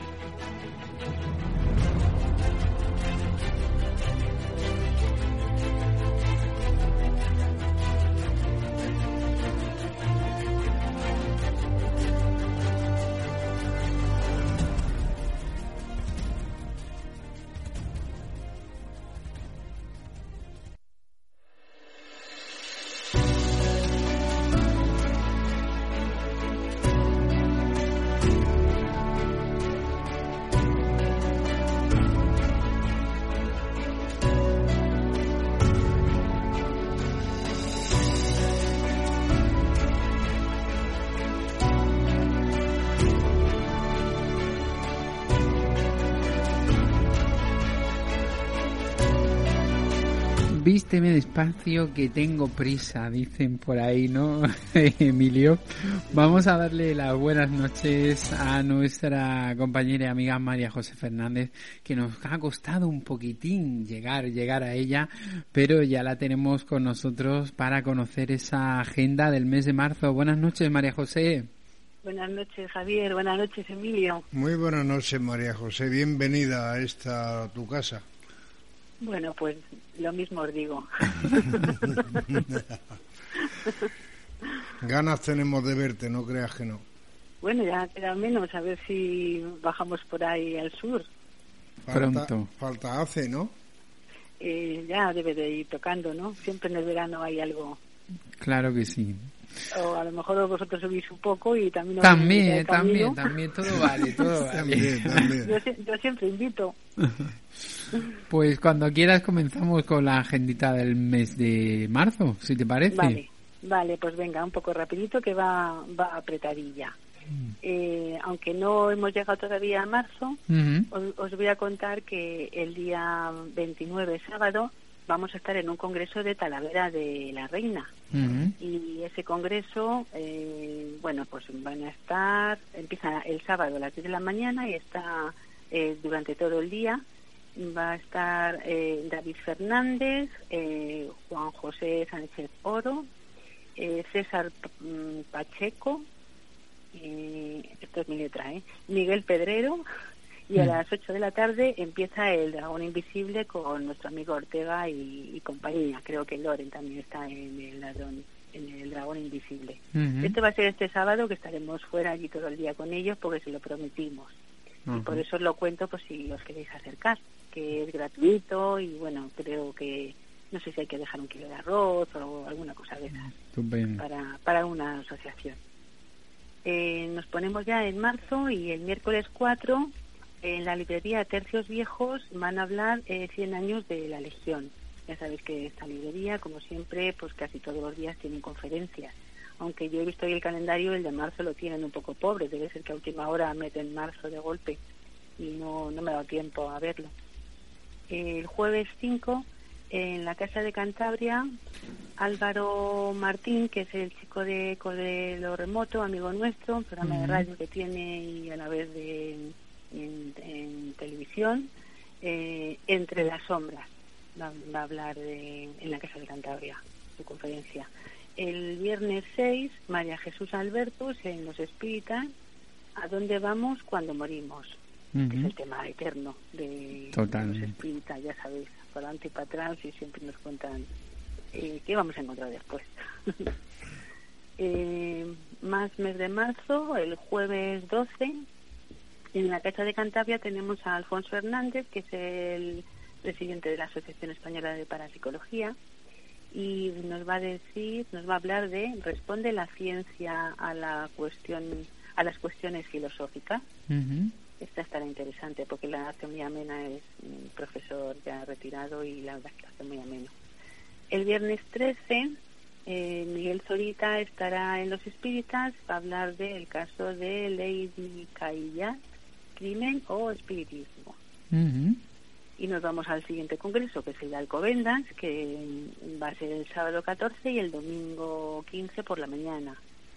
¿Y quiénes están allí? Pues muchos son los de siempre, los de todos los años, como Juan Ignacio Cuesta, Jesús Callejo, eh, viene también Luisa, que es una de amiga nuestra y de Manuel Berrocal, Luisa Soler, eh, Ogaya Soler es un nombre artístico, Berrocal también estará, eh, Álvaro Anula y David Botello, que este no sé quién es. Bonito ramillete. ¿Cómo? Que digo que bonito ramillete. Sí, un, un sábado y un domingo no muy lejos de Madrid, pues eso. Eh, allí pues la mitad amigos nuestros y luego todos los que vayan de Madrid allí, pues ya sabéis, día completo. Mm. O fin de semana completo más bien. El día 19 jueves en la Casa de Cantabria, eh, Miguel Tejedor, el tamaño sí que importa, al menos en astronomía. El 20 viernes tenemos en Los Espíritas a Juan Manuel Soto, que nos va a hablar de cine. Cine, sociedad y espiritismo en los años 30. El día 21 tenemos una conferencia en el Bar Negro eh, de un hermano masón que se llama Ray Lawrence y nos va a hablar de masonería social. ¿Qué más? ¿Qué más? El día 26, en principio tenemos en, las conferencias estas de historia en, el bar de Cristian a Rafa Rodrigo, que es eh, uno de los, eh, de los dos hermanos y de los cuatro socios de Tercios Viejos, de la librería Tercios Viejos y le hemos enganchado para que nos hable evidentemente de Tercios Viejos, Soldados de Leyenda, que es uno de, uno de los libros que han hecho ellos. En la Casa de Cantabria, eh, experimentos controvertidos en nombre de la ciencia, eh, Carmen Fernández. El 27 de marzo, viernes, Aurelio Patricio, en los espíritas, sanidad espiritual en los tiempos de Jesús y en la época actual. El 28 sábado tenemos el de Murcia, el séptimo de Murcia, más allá. O sea, que menudo mes. Tenemos, creo que tres congresos en, en, 28 días. Pues sí. Eh, sí, el de Murcia de más allá, que es este que hace Antonio Pérez. Y quienes van a estar, pues Miguel Pedrero, eh, Revenga, Victoria Abraojos, Juan Gómez, que más que más, Jesús Callejo, y luego van a hacer un homenaje a Jiménez del Oso donde estará su hijo. Y Miguel Blanco, como siempre, con el espacio en blanco, que yo creo que no va a dar conferencia, pero a lo mejor hasta también nada. Y creo que nada más, porque ya el 30 de marzo es lunes, el 31 de marzo es martes, y, no son días muy típicos. Los, martes son los días más light, aparentemente. Luego luego salen presentaciones de libros por un tubo y hay que salir corriendo. Seguro, seguro que todavía. hemos hecho hoy, por ejemplo. De aquí a esa fecha, seguro que algo saldrá. Algo sale porque además te lo anuncian un día o dos antes. Sí, últimamente hay un montón de presentaciones de libros, ¿eh? Pues sí, porque, a ver, que ya el misterio, como siempre hablamos, pues todos los temas son muy parecidos y hay que abrir abanico. Entonces, bueno, pues ya ha habido una presentación muy bonita de, un libro eh, en una en una logia y el libro era Historia de la música.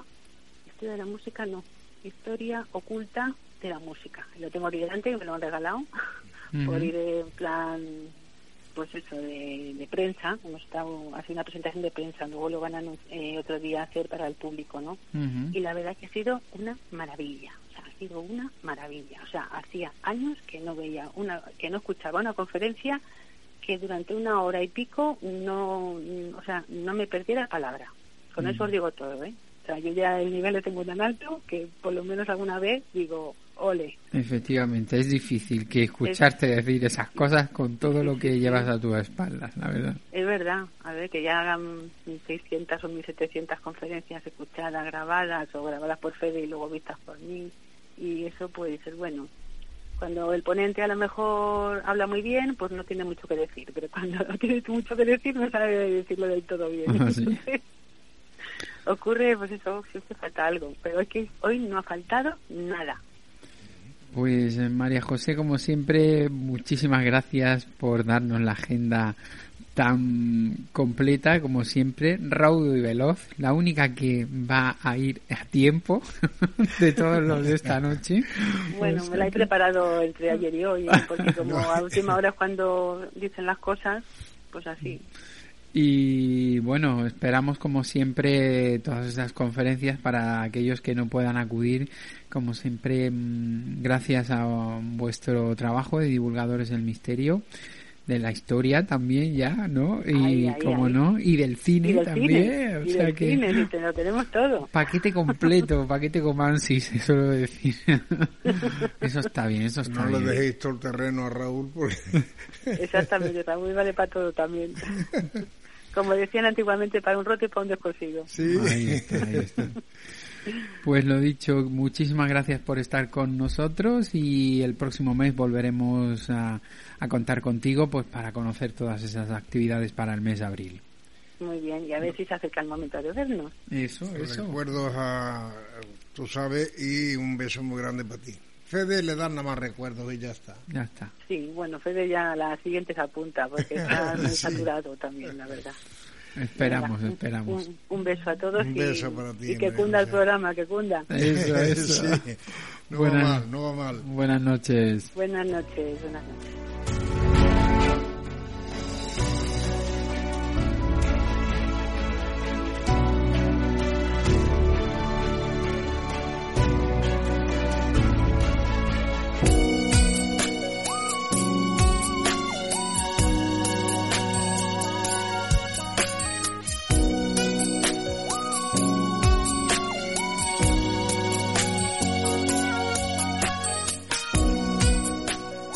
Escúchanos en directo en Onda Sur Motril y Universal Radio cada miércoles de 10 a 12 de la noche. Y si no puedes, en diferido a través de las distintas emisoras que nos emiten en su parrilla, como es LNX Radio, Mundo Insólito Radio, la radio de la historia, y en plataformas como Evox, iTunes o Google Podcasts. entre otras.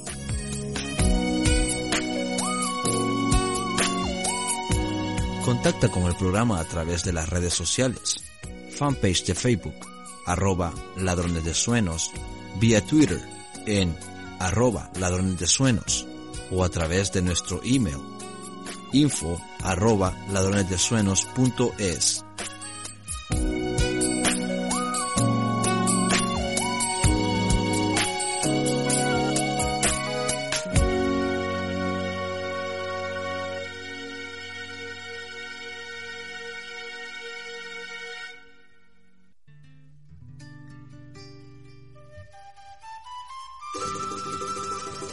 En Ladrones de Sueños, a lomo de burro.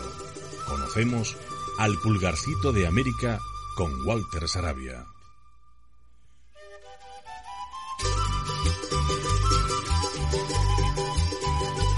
Y en la recta final del programa, como siempre, lo hacemos viajando, como a nosotros nos gusta y además en un vehículo, aparato de locomoción muy particular como es al lomo de un burro, cómo no, cómo no, cómo no. Para ello vamos a darle las buenas noches y la bienvenida a nuestro amigo Walter. Buenas noches Walter, ¿qué tal? Bueno, buen buen mediodía por ahí, ¿no? Buenas noches Javier, buenas noches Muy buenas noches eh, Walter. Eh, no, prácticamente es... Para ti buenas tardes, ¿no? Sí, buenas tardes. Son aproximadamente casi las 3 de la tarde. Bueno, es una hora estupenda. Una hora estupenda para coger 200 millones de euros, créetelo. Muy cierto. Espero que me puedan escuchar eh, bien este día, porque tengo, no sé qué pasa últimamente, tengo voy a tener que boicotear a mi patrón porque me está enviando solo luz sección y sí. nuevos cacharritos que cargamos ahora en mano. Se te oye un poco como si estuviera al otro lado del mar. ah, ahora me escucho. Sí, ahora te, ahora hemos perdido. ahora, te has ahogado en el océano. Ahora te hemos perdido del todo, chico. porque teniendo un poco de problemas, no sé por qué, en esta área donde estoy. Bueno, pueden pues, escuchar ahora? No te muevas, quédate quieto, ahí, quédate quietecito ahí y a ver si llegamos a buen puerto. Perfecto. Pues cuando quieras comenzamos con el tema que nos habías preparado para esta noche, ¿no? Bueno, sí la una, una leyenda de, de, un, lugar que se llama la Laguna de Aramuaca. Bueno, este, este lugar está situado en el, en el oriente de, El Salvador, para ser más exacto, en el departamento de San Miguel. Y es, una, es un cráter que está cerca del lago Chaparrastique, perdón, del volcán Chaparrastique, en el oriente del país, como ya dije. Y es extraño porque esta laguna no es muy grande, pero sí supuestamente es muy profunda. No se sabe exactamente la profundidad de, sus aguas y lo achacan más o menos como a que es como un respiradero del volcán Chapar.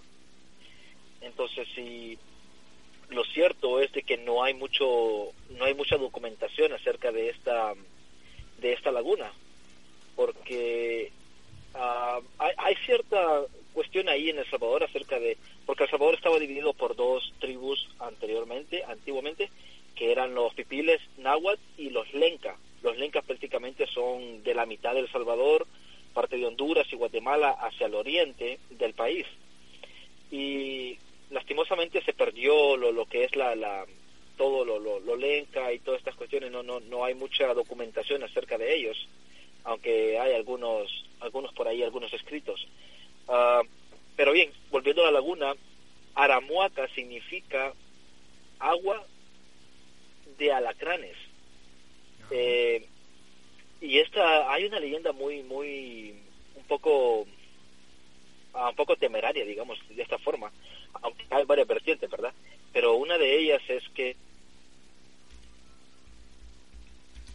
hay un pueblo sumergido y personas que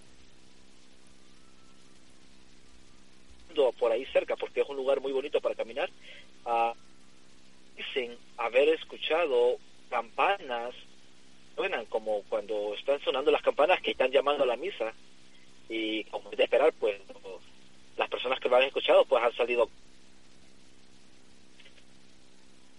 igual que lo que está sucediendo por ahí. Esa es una de las de las leyendas que se manejan en, en este sitio. Otra muy,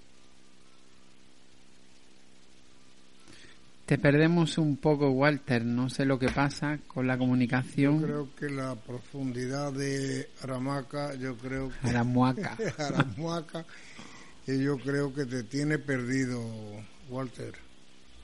no, no, sigo hablando, yo sigo hablando como... Tú sigues hablando, pero nosotros no te seguimos oyendo. yo estoy hablando y Galán, Galán sigo hablando y imagino que me están escuchando no te cogemos el punto. Sí, bueno, no sé dónde, dónde, hasta dónde me he quedado, la verdad. Yo creo que las profundidades del lago te tienen un poco... Yo sí, sí, eh, un blup, blup, blup. Tú sí nos escuchas a nosotros bien, ¿no, Walter? Sí. Lleva bastante. Nada. Ahora sí que no te escuchamos nada. ¿eh? Te pierdes constantemente. Ahora me pueden escuchar. Mm, es que es como si se entrecortara la comunicación. Hay a veces que te escuchamos bien y otras que... Mm, Más bien nulo. ¿Me puedes escuchar? Sí. A ver, sigue ahí, no te muevas. Bien, entonces, siguiendo el, el, Perfecto el hilo. No sé dónde, dónde se me cortó el hilo de, la narración. Hace medio programa en esa primera fase, ¿no? De, o esa primera interpretación que nos decías de, de la leyenda, ¿no? De las múltiples que tenía. Que había unas campanas debajo que sonaban de vez en cuando. Hasta ahí hemos llegado contigo. Ok. Ah, creo que bien, entonces uh, voy a tratar de retomarlo. Eh, dicen la, las personas que, que han uh, que han escuchado el teñir de las campanas, ellos, según la leyenda, pues hay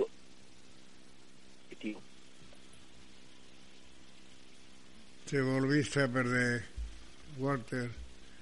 No te encontramos por ninguna parte. Te has quedado con la leyenda. Esto es misión imposible hoy.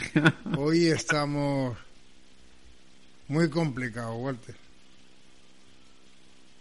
Bueno, entonces, no sé, no sé si se...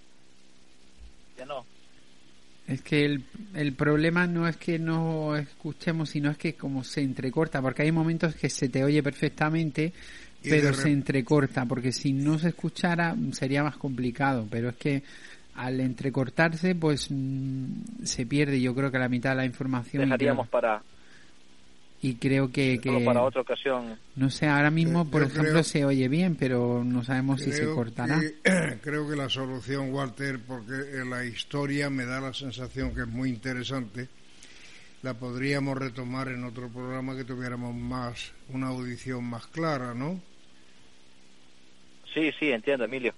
Entiendo, pues creo que lo vamos a tener que dejar para otra ocasión porque, no sé, por alguna razón... Este ahora se te oye perfecto. Ahí se te oye perfectamente ahora mismo. ¿No te mueves? no, estoy quietecito en un solo lugar para que me puedan escuchar perfectamente. Solo te dejamos que respires. Bueno, pues, no perdamos el tiempo y continúa. Venga, por... Bien, entonces, las personas que, que han ah, sido testigos de estos, de, de la escucha de estas campanas, pues han salido aterrorizados desde, el sitio. También eh, hay otra muy extraña que, que dicen que ahí hay una, hay una sirena y tritones.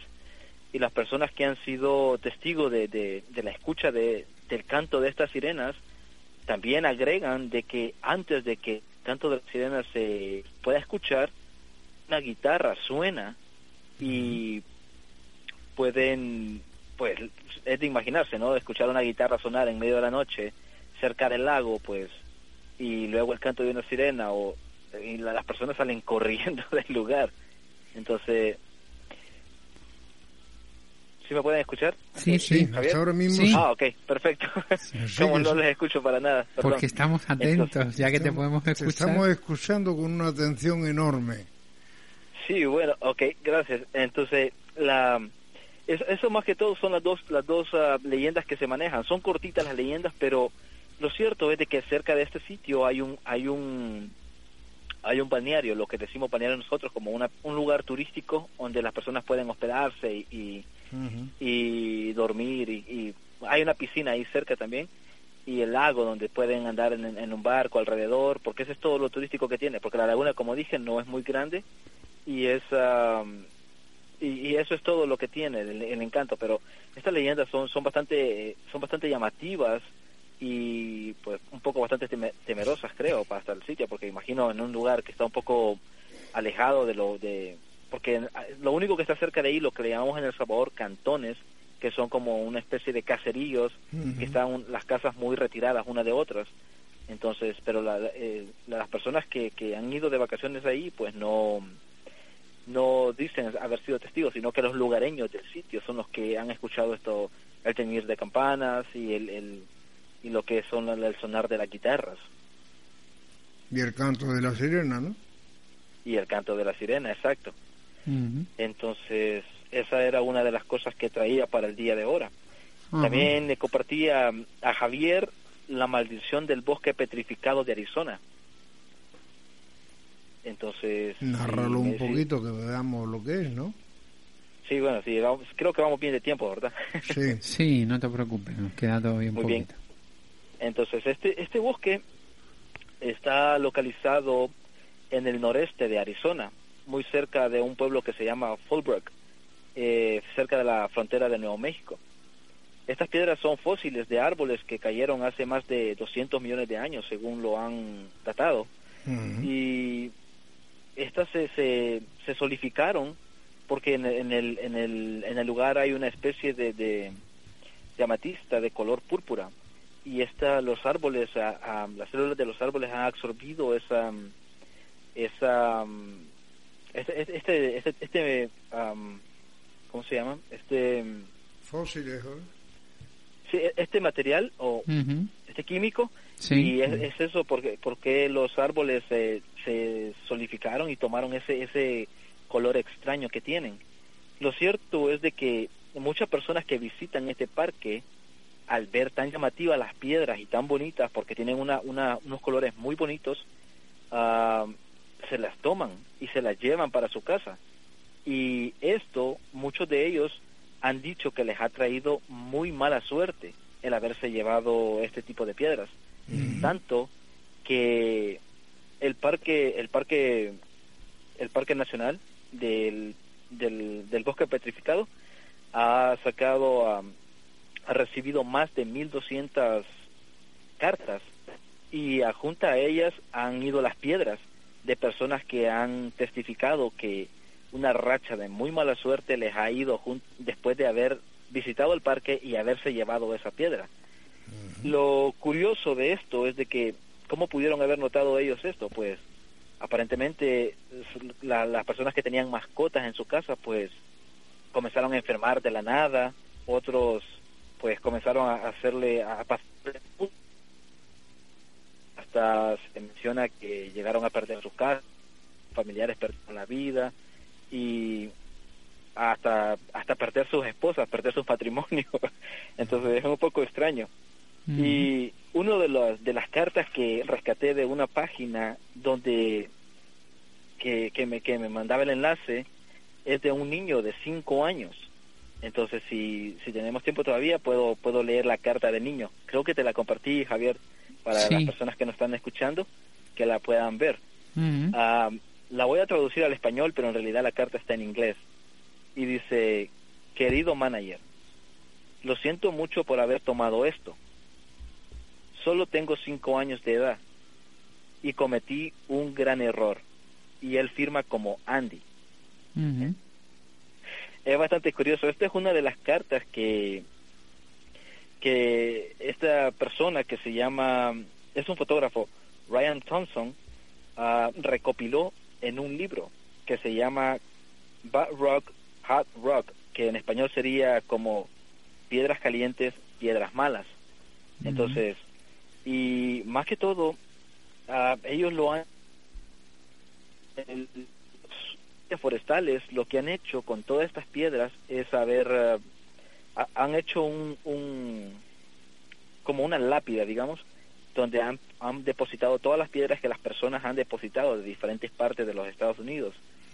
Eh, y lo han llamado ah, déjame ver la pila de la conciencia así le llaman a, a, ese espacio donde han donde han depositado todas las piedras que las personas han han, han regresado por por, por su por las cuestiones de, que les ha eh, traído mala suerte una pregunta que me surge Walter cuando eh, retornan esas piedras otra vez a su sitio, ¿la suerte les vuelve a, a, dar la razón o van o siguen ya con la mala suerte para tiempo?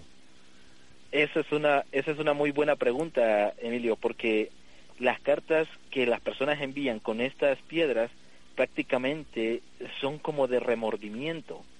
No se sabe en realidad si este objeto le causó la mala suerte o se dieron cuenta por medio de otras personas de los sucesos que les habían pasado. Entonces, tal vez por su gestión, tal vez por azar del destino en cuestión de, de existir, uh, les pasó, de pasó esta racha de mala suerte o o por sí misma, por como suele pasar, eh, que uno comete un error y tras de él pues vienen otros, otros, otros y otros y otros, eh, pero inconscientemente tal vez nosotros mismos lo, los cometemos, aunque no hay, aunque no hay en realidad algo que lo avale, que, que se diga si ellos volvieron a escribir una carta y decir no, no, ya nuestra suerte la hemos recuperado o algo por el estilo es que debería de haber habido algún testimonio en el cual nos manifestara si habían vuelto o no a tener mejor suerte o si continuaban con su con su ruina de por vida, ¿no?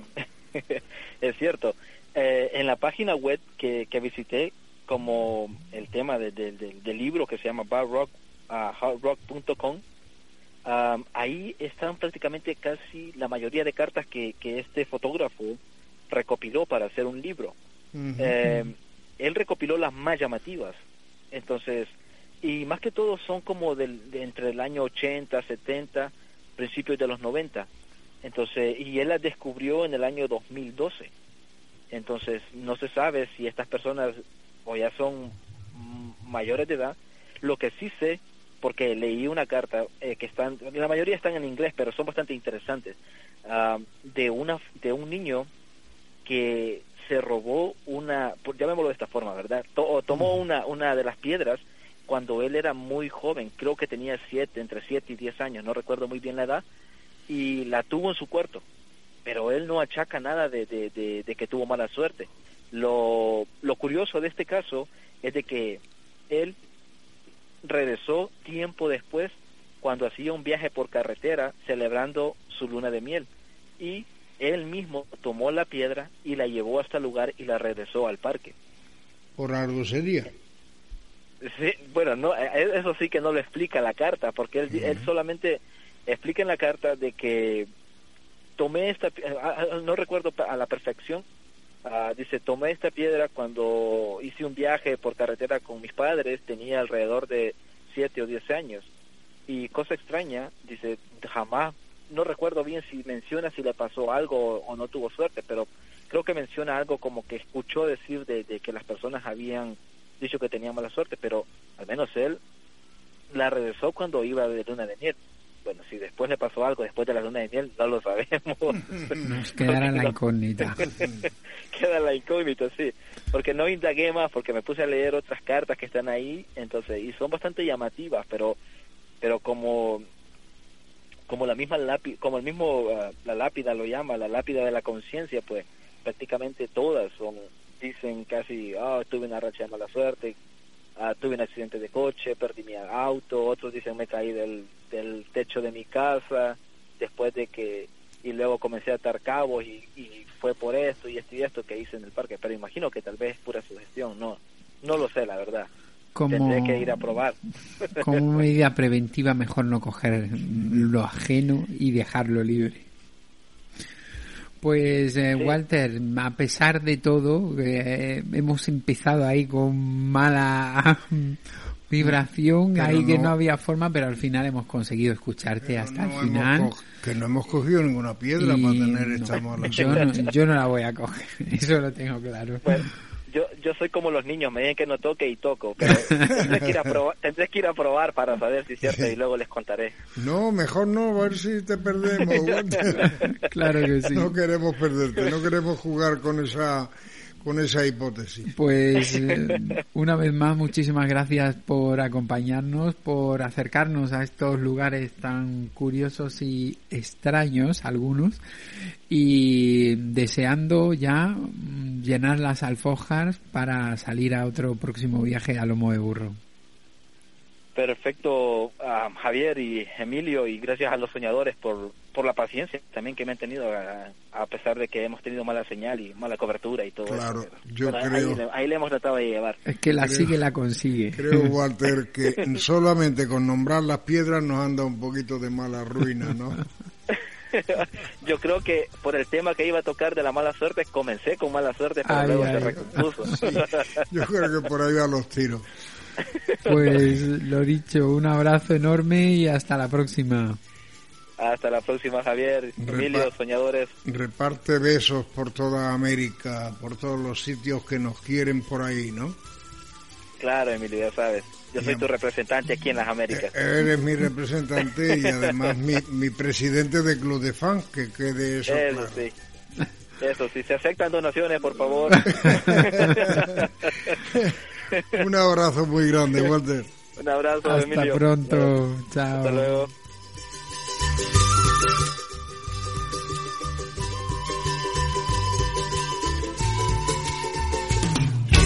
¿Quieres respuestas? Escucha, ladrones de sueños. Ladrones de sueños. You are now hearing Dream Pues Emilio, para despedirte solo te voy a dejar que digan buenas noches. O sea, así te lo digo y, hasta la próxima semana porque si no nos quedamos aquí. pero hay que darle las gracias a todos nuestros oyentes por estar a ese otro lado, nosotros en este lado del micrófono y ellos en el otro lado del receptor. Así que que pasen una feliz y extraordinaria semana. Muy buenas noches, compañeros del alma. Nos volvemos a encontrar la próxima semana en el mismo sitio, a la misma hora y en el mismo canal. Esperemos que los problemitas que ha habido un poco, parece ser que la aplicación no ha funcionado en los móviles, sí en los PC, porque había problemas de conexión. Intentaremos ver qué ocurre para ver si se puede resolver y que la próxima semana podamos contar con todos los que nos seguís en directo desde cualquier parte del, del mundo. Buenas noches y encontrar. Hasta la próxima. Besos y abrazos para todo el mundo. Chao. Buenas noches.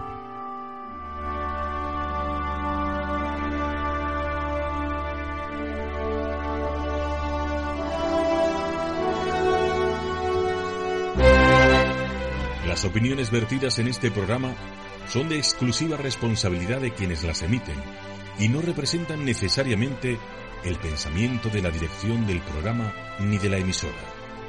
La misma declina toda responsabilidad por los derechos que pudieran derivarse de la escucha y o interpretación de su contenido, así como de la exactitud y verosimilitud.